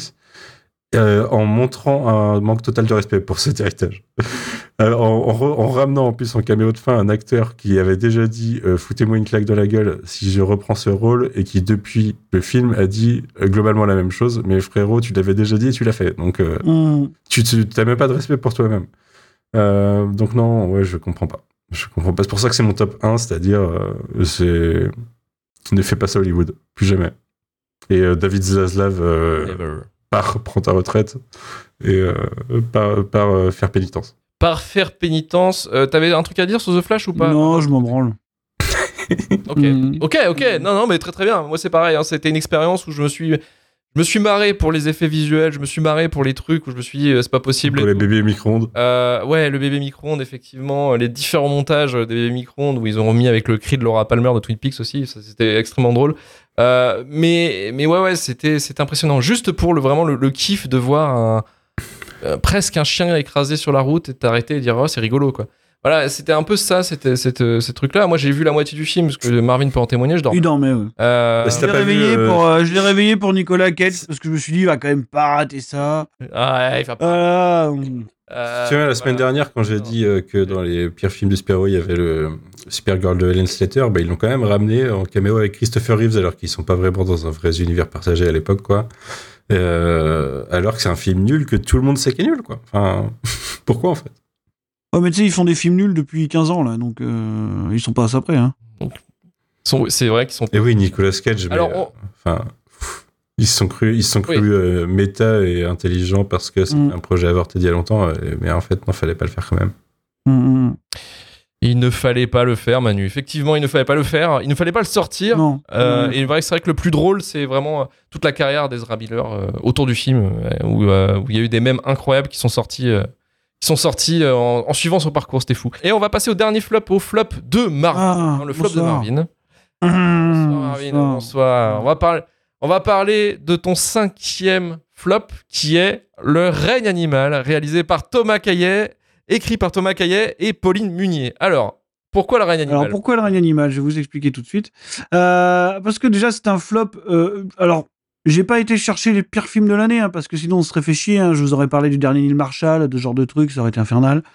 Euh, non non non, euh, j'ai été chercher les films qui sont à mon avis les plus décevants. Et donc le règne animal fait partie de mes plus grosses déceptions de l'année parce qu'il fait partie de ces films à invective. Ce sont des films à injonction, des films d'inculte. C'est-à-dire qu'on a. Ah non, mais vraiment. C'est-à-dire qu'on arrive. C'est-à-dire qu'on arrive et qu'on te dit Ah putain, t'as des campagnes sur Twitter de six mois. On ne fait jamais ça en France, putain. Il faut aller Oh, le putain. soutenir. On a que ça. On a que ça. Voilà. Non, mais je vous rappelle que on vous parle de cinéma de genre, là, de genre. Alors déjà, déjà, si quelqu'un peut me faire une définition un jour, un jour, un jour, je l'attends toujours. Toujours pas. Mais bon, bref, on vous parle de l'effort dans le genre. Voilà, on a enfin un film de genre, vous voyez. Il y a, putain, il y a que ça. Alors voilà, je vais vous dire. Donc, fallait faire un effort pour aller soutenir le règne animal. Une semaine après, fallait faire un effort pour aller soutenir Mars Express. Fallait faire un effort pour soutenir Gueule Noire. Fallait faire un effort pour soutenir. Faudra faire un effort bientôt pour soutenir Vermine, parce que vous comprenez, il n'y a pas de film. J'en ai déjà cité 4. alors, je peux en citer 50. 50. Il n'y a que ça toute l'année. Donc, vraiment, il faut arrêter. Non, non, il faut arrêter de, C'est parce dire que tu fais pas d'effort. Voilà, voilà. Donc les gens font des efforts parce qu'en fait ils ont l'impression qu'on leur monte la lumière à chaque fois qu'ils voient un film avec une petite surcouche fantastique. Voilà. Donc ça c'est le grand coup d'esbrouf du film. Je pense vraiment que c'est de la communication malhonnête. Vraiment, je pense vraiment. Parce que la deuxième chose, c'est que le film, eh ben au final, qu'est-ce qu'il a de, de plus qu'un drame social vaguement franco-français comme on en voit 50 ou 100 par an, quoi? Tu vois? Je veux dire, il a rien d'autre. Il a rien d'autre. Il fait une, une espèce de dénonciation euh, sociologique. Alors, je sais pas exactement ce qu'il vise parce qu'après ça tient à l'interprétation et voilà. Euh, on, peut on peut avoir des conclusions qui sont pas forcément justes parce que parce que c'est pas complètement clair. Mais je veux dire, le film il fait très peu de mise en scène finalement. Le film il est très premier degré. Je le trouve hyper mal écrit. Et donc j'ai pas trop compris le principe de, de, vouloir absolument défendre le film, porter le film comme si c'était une sorte de proposition incroyable qu'on n'a jamais d'habitude. Bien euh, non quoi, c'est ou voilà c'est gentil. euh, Romain Duris euh, joue comme un pied comme d'habitude. Euh, Il y a un gamin insupportable comme d'habitude. Il y a y a des il y a, y, a des- il y a des scènes qui s'étirent en, en- en longueur et qui sont mal filmées comme d'habitude. Enfin voilà. Donc au, au final je vois pas je vois pas ce que le film a. ouais, moi je préfère Manimal. C'est comme d'habitude. Si je dois voir un film, voilà, je préfère regarder Manimal. C'est tout. Et faire de la, de la grande analyse sociologique sur euh, qu'est-ce que le film dénonce, qu'est-ce qu'il veut raconter, c'est bien, mais c'est un art visuel, donc vous brassez du vent, en fait. Donc ça sert à rien. Ça sert à rien, on n'est pas venu pour ça. Donc, euh, donc voilà, en fait, je suis juste fatigué. Je suis fatigué des invectives permanentes, tu vois, et, et, euh, sur le fait qu'il faut soutenir des projets qui sont pas comme d'habitude, alors qu'il y a que ça, il y a que ça toute l'année. Il y a que ça. Le cinéma français ne produit que ce genre de trucs. Donc euh, il y a pas de problème, en fait, tout va bien. Tout voilà, va bien. c'est tout. Mais c'est exception va culturelle. Marine. Ah, non, mais mais tu vois, c'est c'est- c'est- notre, euh, c'est notre, euh, notre euh, vision complexée en France. Tu sais, on pense qu'on ne produit pas de choses comme ça. Il y a encore des gens qui pensent qu'on produit de la comédie française pour plus de 50% de la prod, mais c'est faux. C'est complètement faux, tu vois. Dire la Palme d'Or de cette année, c'est Anatomie, Anatomie d'une chute. C'est un truc que vous pourriez, que vous pourriez classer dans ce que vous appelez le genre. Tu vois, il y a, y a que des trucs comme ça en permanence. Il y a que des trucs comme ça dans tous les sens. On fait des polars qui sont, qui sont des films de genre, si vous voulez. Ben voilà, il n'y a pas besoin de soutenir ce genre de projet plus que de mesure, parce que non, en fait, c'est juste, euh, c'est juste que la production française se fait Voilà. de manière euh, régulière, voilà, et c'est tout. Merci Marvin, je suis un peu d'accord avec toi. Donc effectivement, la communication du film est désastreuse. On est d'accord, Oui. on est là pour vous vendre un film euh, incroyable. On m'a dit c'est X-Men. Les mecs, ils se sont dit piou piou X-Men en voyant ça. Mais qu'est-ce que vous racontez? Euh, Non, non, non, non, mais je veux dire non, ça marche pas comme ça, tu vois. J'ai adoré Thomas Caillet, j'ai adoré euh, Les Combattants, par exemple. Mais j'aime bien les combattants aussi, y a pas de problème. C'est c'est pas mal, c'est mieux d'ailleurs. Le film a un problème, c'est Romain Duris euh, qui est corrigé au bout de 10 minutes quand même. Parce que euh, Romain Duris, j'avais très très peur. Oui, parce qu'on le voit plus. Franchement. Oui, oui. Ah, non, non, non, parce qu'avec le coup, dans l'intro où ils sont dans l'embouteillage et l'autre qui est en train d'engueuler son fils en disant ah, Tu vas pas manger ça quand même, les paquets de chips, tu vois, genre, Oui, non, mais en, mode, en mode vrai ça boomer. fait, ça m'a fait rire. Mais... Ça m'a fait rire aussi. Ça m'a fait rire, mais c'est vrai qu'effectivement, il foire son message. Son message, on sait pas trop ce qu'il veut dire en fait. On sait pas. Il va pas jusqu'au bout, comme d'habitude. Il va pas jusqu'au bout. voilà. Par contre, c'est un film qui va à l'émotion. Voilà, c'est un film qui Ah va à l'émotion. ouais. C'est un film qui, euh, voilà, La qui sieste. pose euh, un- une trinité entre euh, relation mère-fils et euh, père-fils, Non. quoi. Et aussi, qu'est-ce que, bah, qu'est-ce que être euh, marié ou aimer une personne qui s'est transformée, quoi. Parce que c'est ça aussi le sujet du film. C'est Oui, non, mais je euh, vois, je vois. vers euh, Je, je- l'animal. je l'ai vu l'allégorie, je l'ai vu si tu veux, mais bon. Je... Ah oui, oui, oui, Oui, mais tu l'as, senti l'allégorie. Tu l'as senti l'allégorie. Très bien. Et, euh, et voilà, et Paul Kircher, moi je trouve que t'es, bon, tu t'es dur parce que c'est un très très bon acteur. Là. Il, il montre quand même un jeu pas facile euh, et ça rend crédible parce que c'est quand même, ça pourrait vite tourner dans le ridicule. On, on parle quand même de gens qui se transforment en monstres au fur et à mesure, enfin en monstre animal Hmm. de nature. Euh, ça aurait pu être ridicule, ce ne l'est pas. Je trouve que les monstres sont. Alors ça n'est pas ridicule, non, non. Le, le- Ouais. le film, le film a des choses pour lui. hein. Le film a, a une production de value euh, solide. Il y a des. solides pour un budget de merde. hein. Euh, Oui, non, non, mais après il y a un truc d'artisanat qui fonctionne, si tu veux. Mais je- voilà, je, me suis profondément ennuyé euh, et, et voilà, en fait. Moi, j'ai- aimé, mais voilà, je trouve qu'effectivement, on est peut-être allé un peu trop loin sur ce film au niveau de la réception.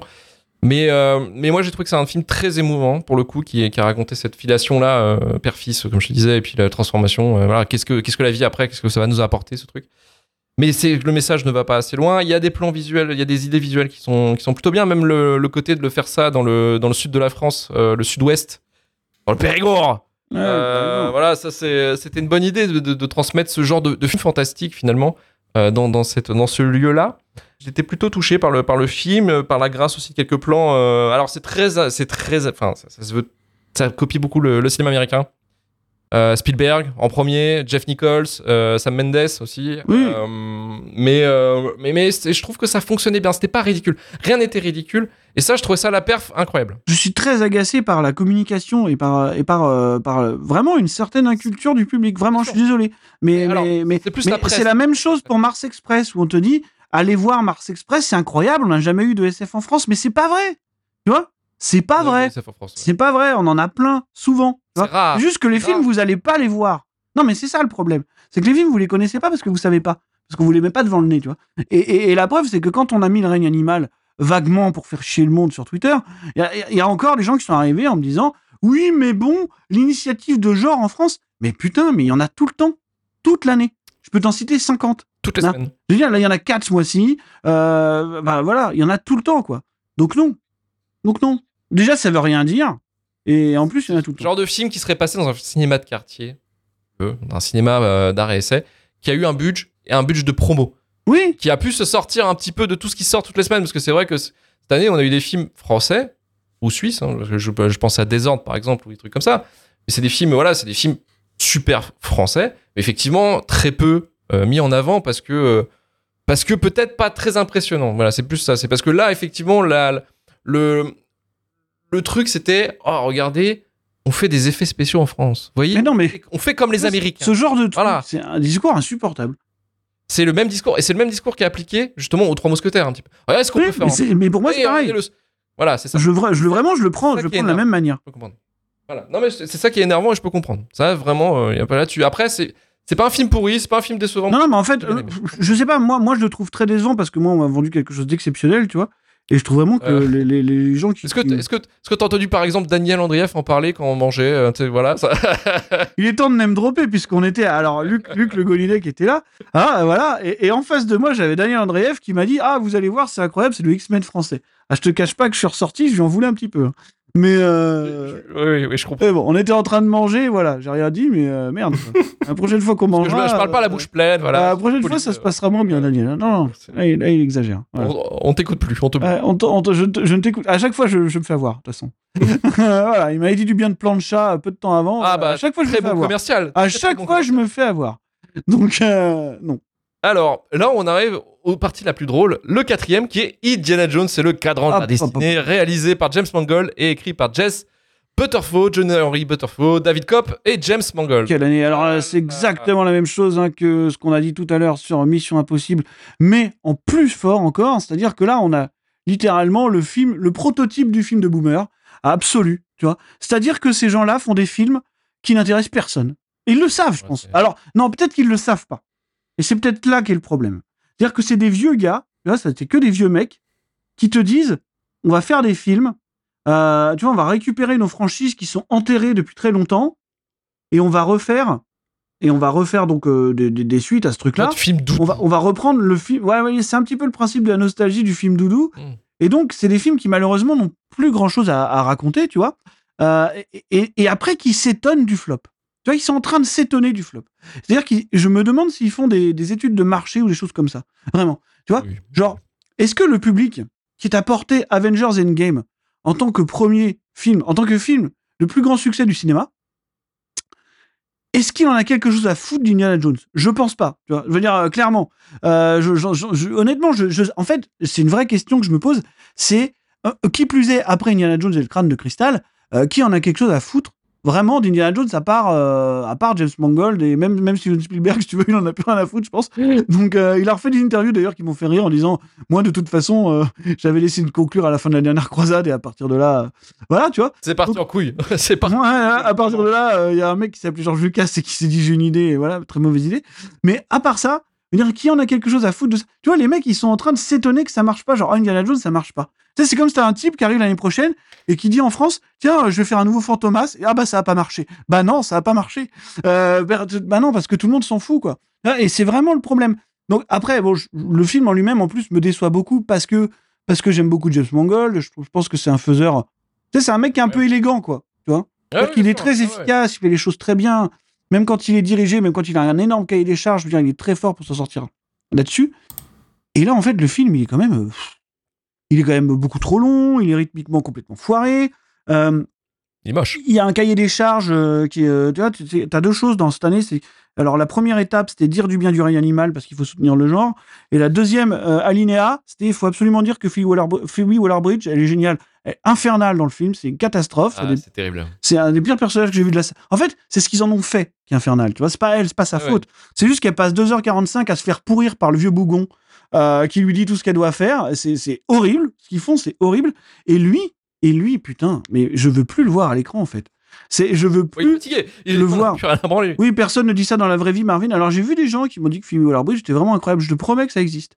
Euh, Oui, on a et- entendu, et- on a, et- on a entendu dans la, dans la rédac. hein. Et, euh, on et, était là. et- et Fran- François, je te promets que ça existe. Et, donc, la, la- la deuxième chose, c'est que, oui, l'autre, je veux plus le voir à l'écran, en fait. Tu vois, moi, ça me fait mal au cœur. Ça me fait mal au cœur parce que, dire que quand tu vois un type comme ça, qui a, qui a incarné, je pense, potentiellement, qui est en balotage avec un autre acteur pour avoir été le mec le plus charismatique de sa génération, tu vois, littéralement, Harrison Ford, tu le mets. euh, Tu le mets au centre de l'écran. C'est pas le plus talentueux, mais ça suffit. Euh, et d'ailleurs, alors, mis à part tous les problèmes judiciaires, pour moi, il y a deux acteurs, tu vois, qui ont été, euh, qui ont été de manière, euh, je pense, complètement irrationnelle, les plus charismatiques, les... il y a un truc animal un peu, c'est lui et Mel Gibson.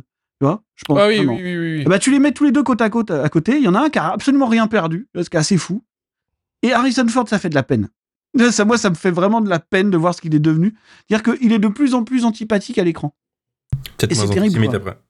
Ah, oui, non, mais ça, ça ne rentre pas en jeu dans ce que je dis. Manu, justement, je te dis, les choses euh, mises à part. Donc, euh, ça rentre pas en jeu, en fait, dans le sens où.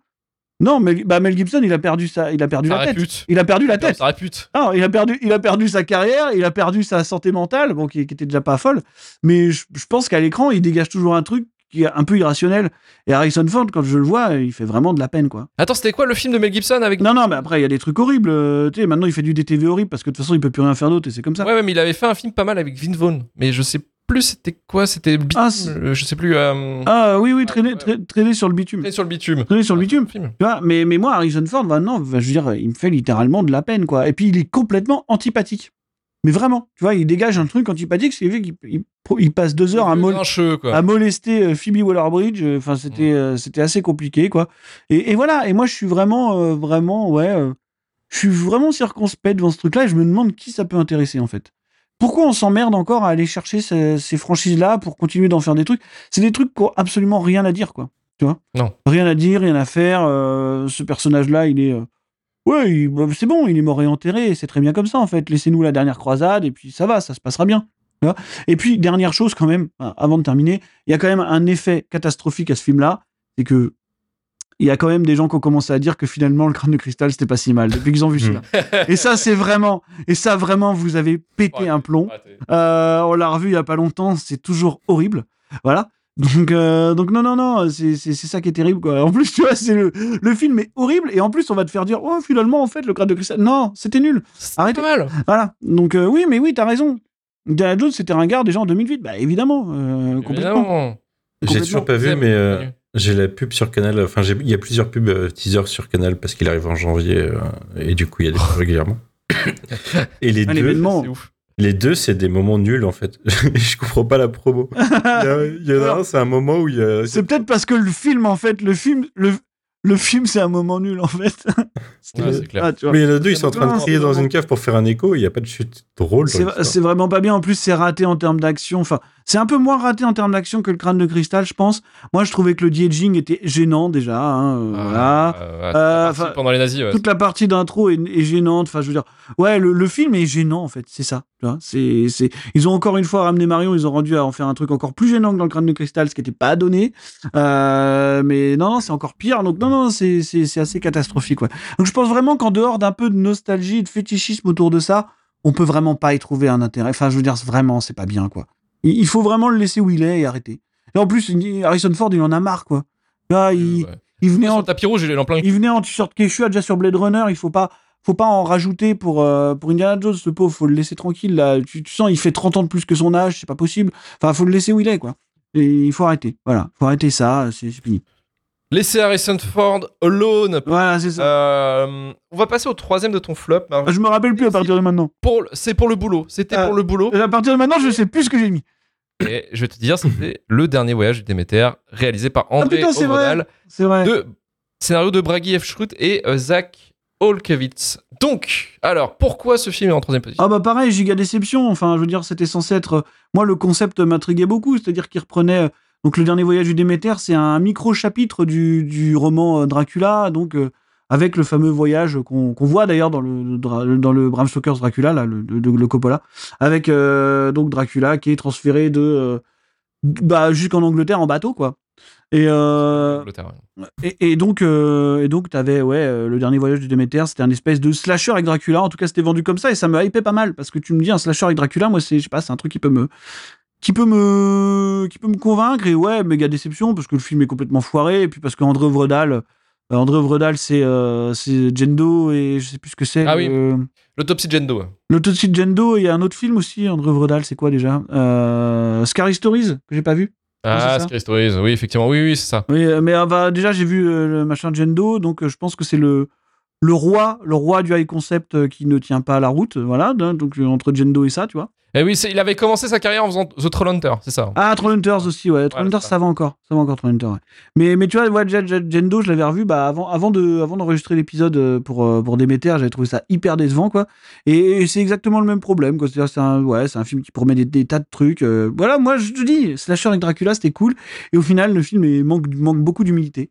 Euh, voilà, il se prend vraiment pour, pour quelque chose de, de, de plus important, d'autre chose. Il est bourré, mais alors bourré d'incohérences. Je relève jamais ça d'habitude, mais là, c'est un point. Ouais. Enfin, je veux dire, c'est c'est Ça te complètement. sort du film, quoi. Ah, mais c'est surnaturel ce qui se passe vraiment. C'est, euh. Euh, il faut, faut que vous le voyez juste pour relever ça. C'est incroyable, quoi. Euh, c'est assez raté visuellement. En plus, la créature est foireuse. Donc, euh, donc non, non, c'est c'est- c'est compliqué. C'est très compliqué. Très compliqué pour le voyage du Déméter. Et là, c'est pareil, c'est un film que j'ai pas vu, que j'étais un peu, j'ai recherché un petit peu et je suis un peu, entre guillemets, un peu, euh, un peu curieux. C'était euh, Project Wolf Hunting de Kim. Hong- Effectivement, alors c'est pareil, c'est la même chose. J'ai une des plus grosses déceptions de l'année. Ah non, mais en fait, c'est que ça, quoi. C'est pareil. Vite fait, vite fait, c'est quoi le pitch? Alors, le pitch du film, en fait, c'est des criminels euh, qui se retrouvent sur un espèce de gigantesque, euh, je sais pas, vaisseau cargo. Je sais plus très bien où ils sont transférés. C'est un film coréen. hein. Et, et- et donc, ouais, il y a une espèce de, de- de créature étrange qui se trouve dans la cale d'un des cargos, qui est une espèce de Terminator. Voilà, le Terminator de Corée, tu vois, euh, qui va se mettre à les traquer et donc ils vont se retrouver. Euh, T'as une bande de criminels, en gros, un, un Terminator increvable et les flics qui tentent de survivre au milieu. Voilà, franchement, super pitch. Franchement, super pitch, tu vois. Et, énorme déception. euh. On, on est en train, en fait, d'arriver avec le cinéma coréen au tournant euh, du cinéma hongkongais des années 90. C'est-à-dire qu'on commence à faire un maximum de promos et à éditer en France des tas de trucs qui n'en valent pas le coup. C'est-à-dire qu'on en est là. C'est-à-dire, On en arrive à ce niveau euh, oui, oui. où on va éditer et promouvoir tout et n'importe quoi, euh, y compris les, Parce que c'est y compris les, Ouais, les voilà. séries, euh, ouais, quasiment Z, quoi, tu vois, qui, qui valent pas grand-chose. On a eu un peu Euh, la même chose avec les dramas coréens, en vrai. Enfin, on a eu... Ouais, voilà, tu vois, on, Oui, c'est ça. on, on en arrive à peu près à ce, je pense, à, ce- à ce tournant-là de leur histoire. Tu vois, où dans les années 90, on commençait à, à avoir quatre ou cinq éditeurs différents qui, qui éditaient absolument tout, euh, tout, tout ce qui sortait de Hong Kong, euh, y compris les films les plus mineurs possibles. Et c'est ce qui a, ce qui a amené à, un petit peu quand même à, à sa chute d'appréciation. Et je pense que faut se méfier parce qu'avec la Corée, on commence à avoir beaucoup de choses comme ça. Euh, C'est-à-dire qu'on a quand même eu une période extrêmement faste avec des, des grands réals. Il y avait que ça qui arrivait jusqu'à nous, tu vois. Et là, maintenant, on arrive presque à une espèce de Korean Ouais, ouais. exploitation euh, qui est un peu inquiétante, tu vois. Et Project Wolfenstein, c'est le vrai symptôme de ce truc. tu vois. Qui est vraiment le film bourré de, de clichés. Euh, qui est, ouais, vraiment bourré de, de, de, de clichés euh, graphiques euh, coréens, tu sais, genre euh, ce cinéma qui paraissait peut-être un petit peu un petit peu osé, un petit peu extrême par moment, qui maintenant est en train de s'auto-parodier totalement. Et Project Wolfenstein, c'est vraiment ça, quoi. C'est vraiment ça. C'est vraiment en faire des caisses sur le, sur le sens, sur le truc un peu irrévérencieux, au moment où ça devient, euh, pff, ouais, où ça, ça devient complètement ridicule, quoi. Ça devient vraiment com- Ça, complètement ridicule. Pour moi, en c'est complètement Ouais. autoparodique. Et on m'en a tellement parlé que quand je l'ai vu, je, me suis dit, non, c'est pas possible. quoi. Je- je- non. Parce que euh, ce film a été. On en parlant bien. En en parlant bien, en en parlant bien, on en parlait comme, Ah, comme beaucoup de choses, tu vois, euh, comme, comme beaucoup de choses qui arrivent de Corée maintenant. euh, comme, euh, je sais pas, il y a pas, y a pas longtemps, il y avait eu un truc qui s'appelait le, le flic, le gangster et l'assassin. Enfin, il y a pas mal de prods comme ça qui sont extrêmement euh, portés par certains éditeurs euh, quand ça arrive en France. Et c'est- et- et c'est, Ouais, Joker. par exemple, voilà, et beaucoup, beaucoup, beaucoup de grosses baudruches euh, finalement quand tu, quand tu les regardes, tu vois. euh, donc euh, voilà, je très très déçu par ce genre de truc. Décevant, quoi. Très déçu. Et un- presque, un- presque une alarme Un finalement de, de la surexploitation. Bah ouais, mais après, je, je sais pas si on peut, si on peut éviter ça. hein. Je pense qu'il y a un public euh, qui est un peu boulimique, Bah, c'est toujours de- comme ça de toute façon. Quand ce genre de truc, et voilà quoi. un peu. Mais, mais ouais, compliqué. Et on va passer au dernier film de l'émission. Le top 1, le top 1, le top 1, qui est L'exorciste des Ah putain, c'est vrai. Oh.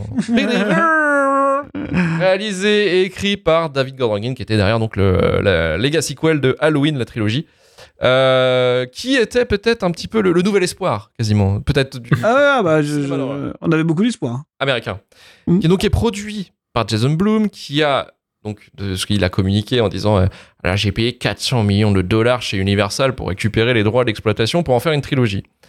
Ah ouais. Effectivement, oui, pour faire une trilogie. Donc, ce qui est effectivement le problème, bah, un peu comme euh, Halloween hein, finalement. Mais le problème, c'est que le film est nul. Ah, mais alors, je sais même pas s'il y a des mots assez forts. Je, je, je ne sais même pas. Je lis le mot arnaque. je suis curieux parce que du chat. coup, euh, j'ai pas vu, mais euh, dans la trilogie Halloween, il y a une relation euh, Laurie Strode Michael Bayer sur laquelle se baser. Et là, il y a quelque chose de personnel du coup. Bah là, c'est Oui, pas, oui, oui, bah euh, c'est. pas Zouzou, alors, on- euh, pas Zouzou Linda pas- Blair. pas Zouzou Linda Blair, ouais. Voilà. Enfin, pas Zouzou, mais presque Linda Blair parce qu'on la voit 5 secondes à la fin. Là, là, cinq secondes là. Je vous le spoil Ellen- parce que vraiment, n'allez Ellen Burstyn, pas Zouzou. n'allez pas voir cette merde. Je vous le dis. Je vais taper mon pas Zouzou, c'est le titre du film en fait, en gros. Ouais, ouais. Non, c'est. euh, C'est vraiment, c'est vraiment. je- on en a déjà parlé, on avait fait un épisode Patreon là-dessus et je, Oui. je, je sais pas si j'avais vu un truc d'une. Enfin, c'était d'une nullité, mais, mais je, je ne sais même pas par où commencer. Enfin, je.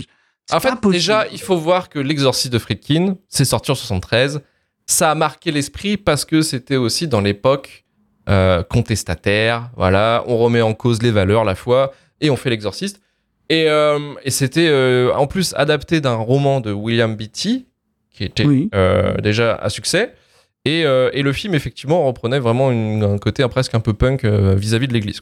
Donc, et puis, c'était très impactant. Enfin, ça a fait. Euh, ça a fait grand bruit parce que c'était un film d'horreur qui a, qui a bouleversé toute une génération. hein. C'est un film que, à chaque fois, même nous, nos parents disaient ah oui, L'exorciste, ah oui, j'ai eu peur, ah oui, c'est Non, mais c'est vachement bien. oui, oui, c'est vachement bien.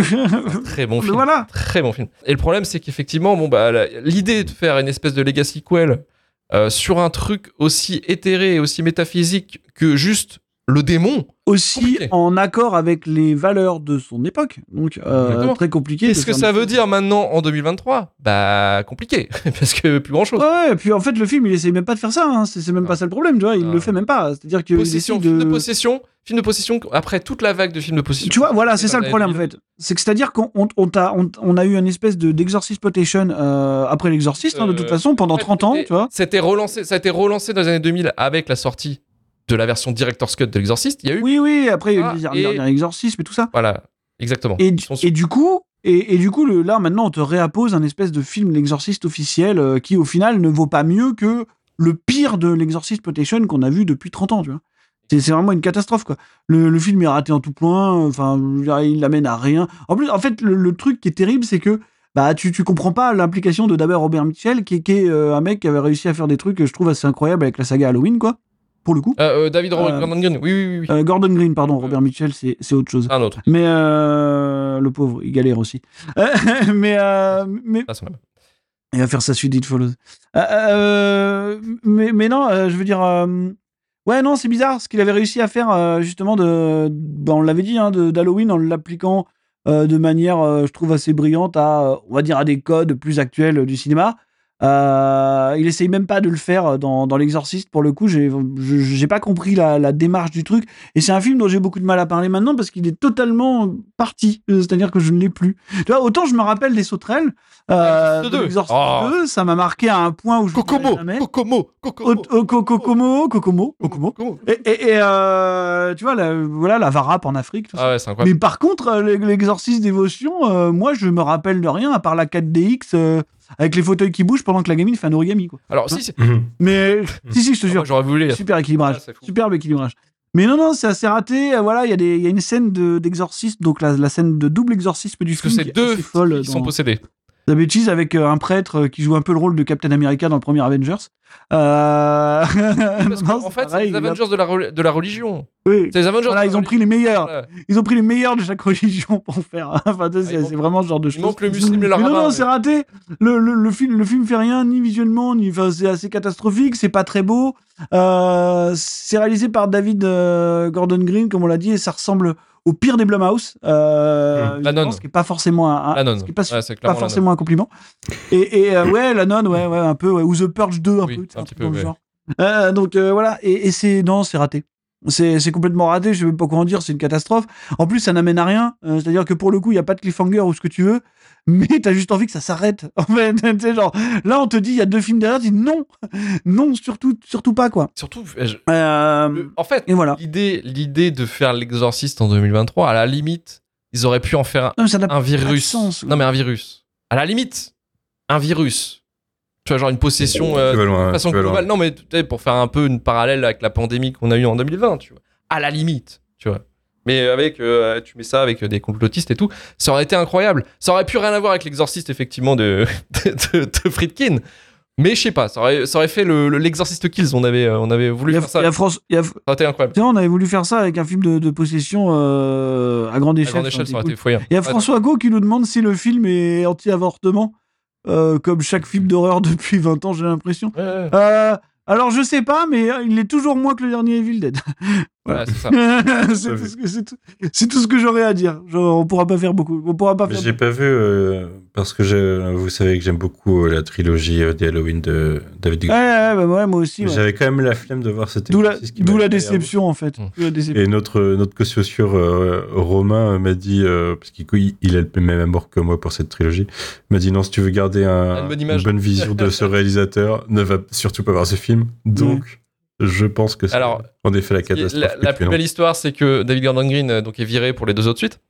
Euh, et que euh, pour le coup, bah, ils ont deux, deux films à faire. Et on sait pas comment, Ouais. comment ils vont se démerder en fait. C'est ça qui est, ça qui est, c'est l'équation. Ils ont inconnue. 400 millions à rentabiliser, c'est ça que tu veux dire. Bah ouais, Non, mais ce qu'on a. ils savent pas. Bah, ils- Il est, il est encore temps de faire ce qu'on voulait voir. hein, Ah, le- euh, je le pense, Exorcist hein, Kills.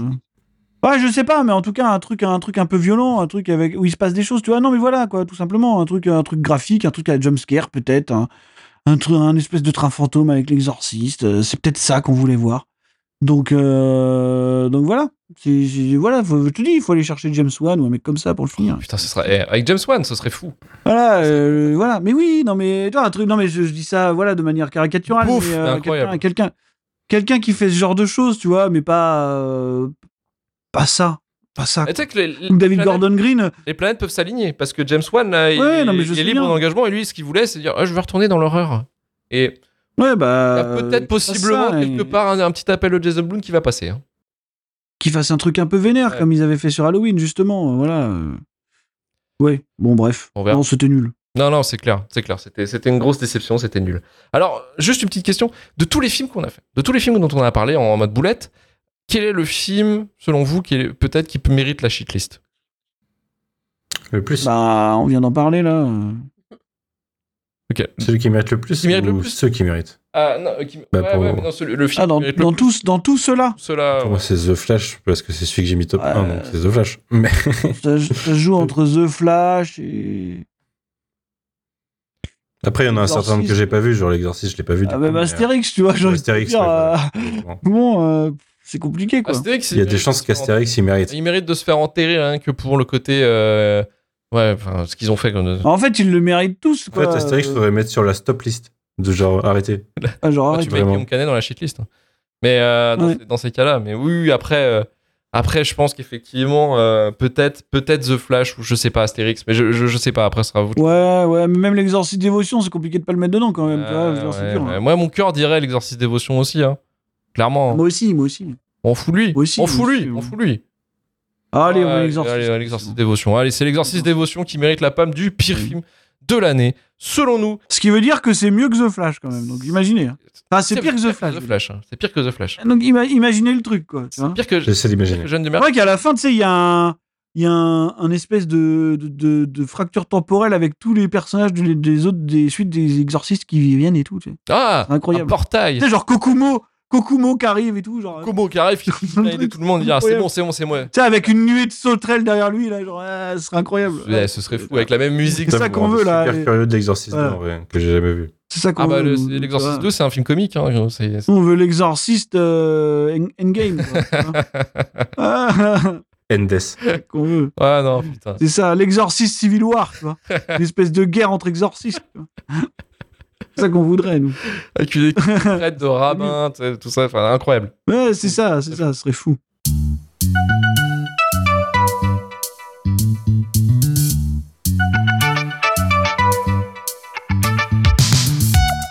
Écoutez, joyeuse fête de fin d'année à, à vous tous. hein. Merci de nous avoir écoutés jusqu'au bout. Merci le chat d'être présent malgré le problème technique encore une fois. Euh, désolé, pardon, pardon. Je, Désolé. voilà, à Noël, j'aurai peut-être une multiprise. euh, Je, je vous tiens au courant. Je vous tiens au courant. On va t'en acheter une avec l'argent du Patreon. Je t'autorise à t'acheter une multiprise. Puis prends pas un truc de merde, prends un truc qui fait paratonnerre et tout. Ah oui. Y aller. non, non, mais vas-y. Franchement, prends la meilleure, je peux dire au nom de tout le monde. Tu peux. Tu peux. plaisir. Je vais me faire ce plaisir. Ouais, Fais-toi plaisir. Prends-toi une 32 prises, tu vas faire un truc de fou, mais prends. Prends-toi une rallonge avec un câble. On part en vacances. On revient le mardi 9 janvier pour vous parler de Final Fantasy, les créatures de l'esprit, avec Gorkab, euh, qui sera avec nous pour parler de ce film. On fait un petit Final Fantasy parce qu'il y, a un- il y a un jeu qui va sortir euh, fin février. euh, Petit jeu. euh, Petit jeu. Ouais. Vous connaissez, hein, Final Fantasy VII Rebirth. Voilà, pour ceux, hein, pour ceux qui sont cons. Petit jeu. Petit jeu. Petit jeu. Euh, voilà, donc on revient le 9, euh, le 9 janvier, donc bonne année euh, déjà en avance. Euh, on remercie nos donateurs, nos, nos kings, j'ai envie de dire nos, nos rois, quoi. Euh, on remercie Semnatch, Will Non, il n'y a pas de rapport féodal, rien. Non, non, non, juste roi, là, On n'est pas inféodé à personne, king. Non. Quoi. quand même. Jérémy Courtemanche, Jonathan Cassès, Aurel Bauer, The Griff Keeper. Euh, Retrouvez-nous donc la- le, le- le mardi 9 janvier en live et euh, en podcast euh, le 15 euh, du coup. Shitlistpodcast.gmail.com pour le SAV et toute demande de partenariat, nous sommes open. Euh, Rejoignez-nous sur Twitter, Blue Sky, Instagram, TikTok et sur notre Discord. Euh, notre chaîne Twitch et YouTube pour le live et la VOD. 5 étoiles bien sûr sur Apple Podcast, Podcast League et Spotify pendant les vacances. hein, N'hésitez pas à mettre votre critique. hein, euh, Faites la rétrospective de l'année de Shitlist, les pires takes, voilà, le pire, le pire chroniqueur. N'hésitez pas, c'est le moment. Et on se dit bah, à très vite, à très bientôt. Bonne fête de fin d'année. À très vite. Salut Salut.